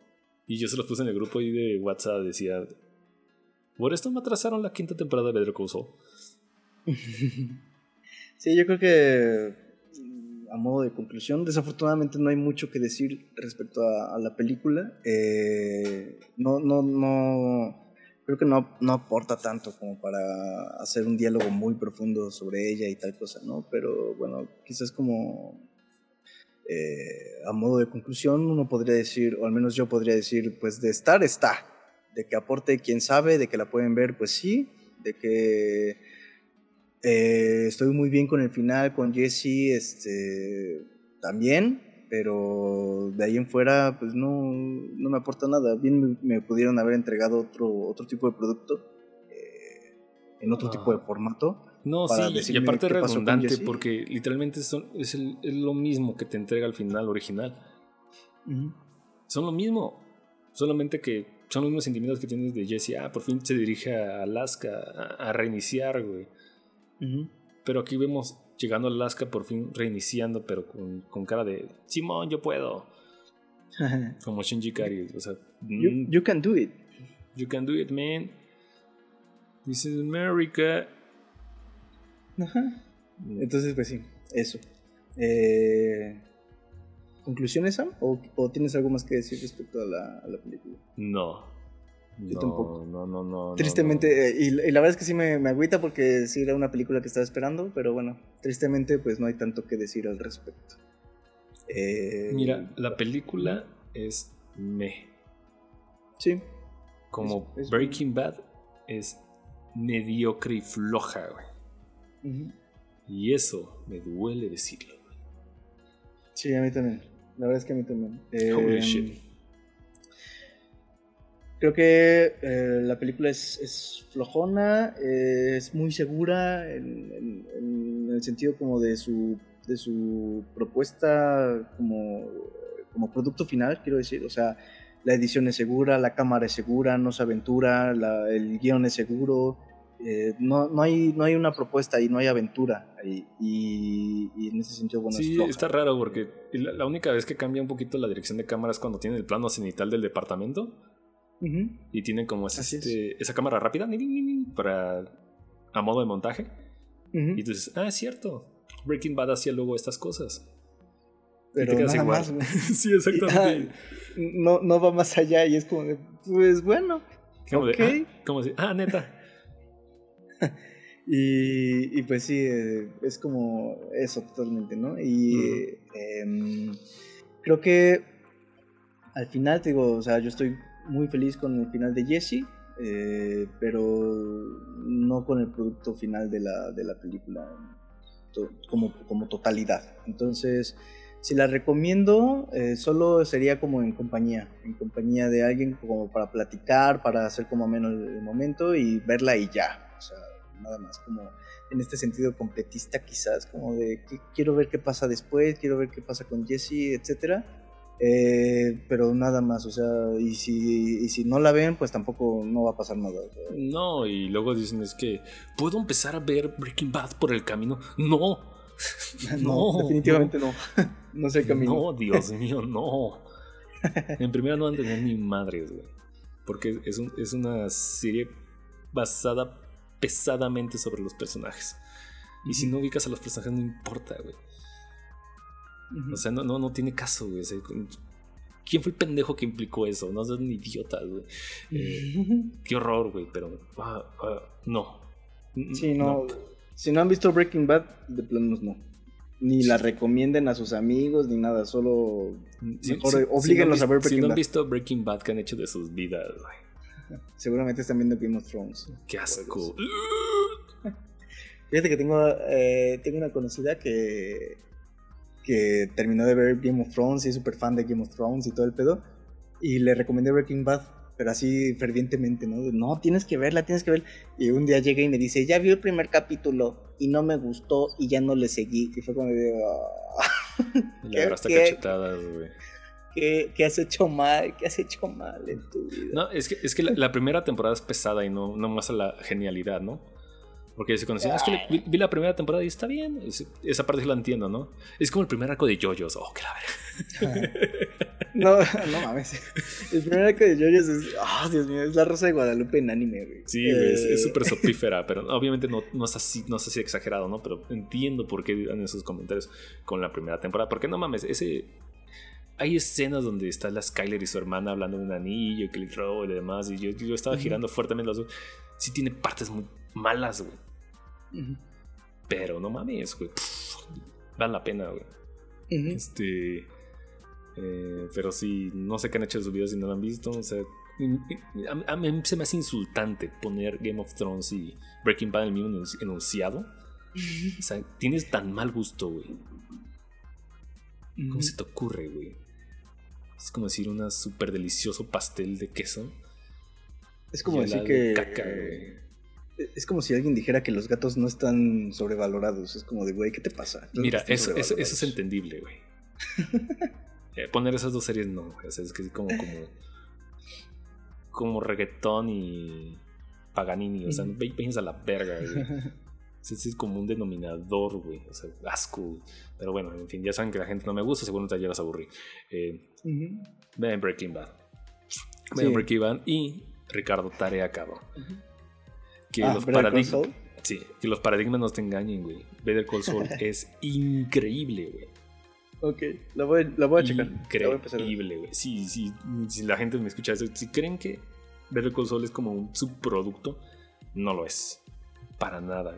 Y este Saul Goodman crea su propia mitología. Es una precuela bien hecha. Eh, es el problema de que la gente que tiene con las precuelas de que dice, ah, pues esa, esa es el- nomás para decir eh, que llegó de punto A y B y es, y es como lo conocemos en la serie original. No.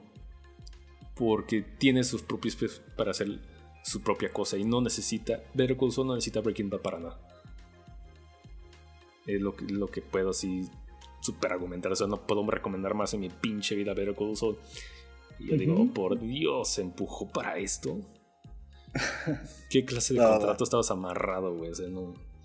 No, no, no, no, no. Sí, Better Call Saul es fabuloso. Inclusive hay, hay- recuerdo que hay tweets de Guillermo del Toro así a- alabando y analizando Better Call Saul, güey. Se dice, wow. El hombre que admira a Gonagai le gusta Better Call Saul. Esa es la razón. Le voy, a echar, le voy a echar un ojo, sí la voy a ver. La voy a ver. No mames, güey. O sea, dejas de ver Marianne. Porquerías, güey. Tienes que iniciar es- hoy. Esa selección en, en Yo creo, que, yo creo que sería Es- mejor. Pero te voy a decir. Vas a empezar a verlo y a decir, puta madre, es como que lo mismo. Mm, no. Se pone muy, muy, muy, muy chingo. Va, va, va. Oh my god. Quítate el mal sabor de boca de El Camino con Saul. Va, va, va, va. La voy a checar. es correcto, pues. ¿Algo más, Ricardo? ¿La recomiendas? Mm, no, mejor recomiendo que vean Breaking Bad. y es cierto. Eh, Voy a decirlo. No la recomiendo. No la vean como algo de, ay, contrarreloj, hay que imputizar Breaking Bad antes de que me spoileen. No, no pasa nada. Si algo enorme pasaría, yo, lo hubiera, ya hubiera explotado en redes sociales. Como de, Sí, este. Walter White está vivo. O algo así súper Ah, fíjate, increíble. Eso, No. eso hubiera estado muy cabrón, ¿eh? Pero no. No pasa. Yo- yo- así, si algo así hubiera pasado, puta madre. Se hubiera extendido como la peste negra, güey. Pero, Ajá, sí. mm, no. La versión extendida del final. Es como un epílogo que no va a servir para nada. Es como el Hobbit versión extendida. Ajá, Es un, epílogo, es, es un epílogo con flashback que pasaron hace dos capítulos. Es, no. Pues puedes ver solo el Hobbit y está bien, pero si ves la versión extendida ya te sobra. güey. Ya va de sobra. güey. No, el Hobbit está de sobra enteramente, güey. pero-. Que no, perro. Yo la voy a defender todavía. Estoy en ese punto en el que todavía estoy defendiéndola. Va solo, población tú. Oh, qué la verga. Pues bueno, vamos a darle cierre, ¿no? Va, va, va. Arre, Vamos vámonos. a recomendaciones. Recomendaciones, despedidas y todo eso. ¿Y dónde pueden encontrarlo? Bla, bla, bla,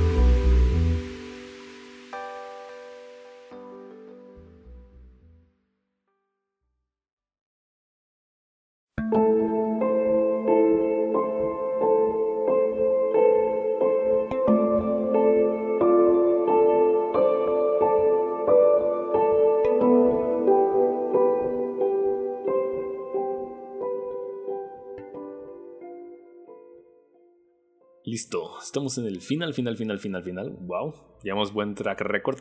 Ricardo, ¿qué recomiendas esta semana? Eh, ok, voy a recomendar. Obviamente, The King of Comedy eh, de Martin Scorsese. Este, ah, tanto a ti como a, a quienes no han tenido la oportunidad de verla, la recomiendo ya, ampliamente. está, ya está en mi backlog. Muy bien. Eh... Ay, güey, ¿qué pasó aquí? También recomiendo eh, una película muda que se llama The Man Who Loves. Seguramente han escuchado de ella. No. El hombre que ríe, digámoslo así.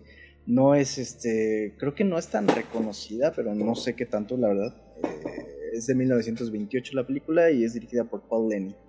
Em, si han visto Joker y empiezan a verla, seguramente van a encontrar como mucho, mucha reminiscencia de, de The Man Who Loves en el Joker. Em, obviamente no puede ser al revés, pero bueno. Y, ¿Sabes qué plano es como muy curioso? De esta. De Phoenix como jalándose los labios para sonreír frente al espejo. El Eso Joker está en todos lados, es como Jodorowsky. Oh, por Dios. Es como Berserk. Oh, por Dios. Eh, este- esta cosa de jalarse la- los labios para sonreír y todo eh, aparece en, The Man Who Loves. Entonces, eh, chequenla, El hombre que ríe. eh, seguramente está en YouTube. Y, y bueno, pues eh, creo que serían, serían mis, mis, mis dos recomendaciones de, de esta semana. Eh, The King of Comedy y El hombre que ríe. ¿Tú, Sam? Soy un hombre sencillo. Recomiendo Better Call Saul. Tan, tan, tan. Chan, chan, chan, chan. Así es. Y no se me ocurre otra cosa. Salió el anime de Beastars. Mi. Mi Ah, travesía perros furry chinos. todavía no acaba.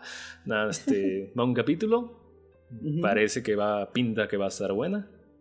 Pero yo recomiendo encarecidamente el manga, güey. Amo esa putadera. Está muy chingón. Muy, muy, muy, muy chingón. Zootopia nip- nipona, güey. Ese es el error que uno tiene. Luego luego dice Zootopia. Pero no. Yo no, más, cabrón. yo no más por chingar. no, ya sabes Ah, que. mira, qué cagado, güey. Checa, tu, checa el Discord. Eh, The Man Who Loves, 1928. The King of Comedy, 1982. Los Oh, números Dios están mío. invertidos. ¡Ah! Es como The Dark. Oh, por Dios. A ver, yo puse Call Saul. Numerología se queda pendeja con esto, güey. Y otra vez manga de vistas, ¿por qué no? ya lo había recomendado. Pero es una chulada. ¿Qué iba a decir, güey? Mm, que los Ah, números están inver- invertidos. Ajá. Ah, bueno, iba a decir algo. Eh, ya ves que siempre con los animalitos, siempre está la obvia Ajá. analo- analogía, ¿no? De esto es racista, esto significa, no sé. Este animalito representa a los polillos de un puerco, ¿no? Este animalito representa a los negros, que son cuervos, ¿no? Este animal, los, los, los entre carnívoros y herbívoros es, es el racismo. Es utopía, güey. ¿Qué crees que hace Beastars, güey? Mm, pasarse por el arco del triunfo, todo eso. No sé. toma eso, lo manda a la verga y dice, no, yo no, a mí me vale verga lo humano, güey. Sus analogías pendejas, voy a crear mi propia, propia mitología, güey. Y está cabroncísima y súper interesante, güey. su construcción de la sociedad y del mundo que tiene. Y los personajes son entrañables a más no poder, güey. Es lectura obligada, básicamente. Muy bien, muy bien. A ver si, la, si la checo. Furritos for the win. Oh, que la verga. No, no es furro. Cuando vean más de furros y vomitan por dentro.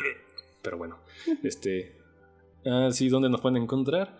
Eh, estamos en iBox, iTunes, Spotify, YouTube y Facebook. Por ahí está todo eso. Ah, y Google Podcast. Demasiadas avenidas. Ya saben, compartan, manita arriba, eh, comenten, bla, bla, bla, bla, bla, bla. Eh, ¿Qué más, Ricardo? Mm, pues nada más. Creo que nada más. ¿Seguro? Mm, sí. ¿O no? Sí. Oh, por Dios. Empezamos bien temprano y ahora el pinche sol nos quema las jetas, pero bueno. Oh, Muchas gracias por escucharnos. Vale la pena. Eran dos títulos obligados. Ujú, así es. Bueno, hasta la próxima, gente. ¡Woo!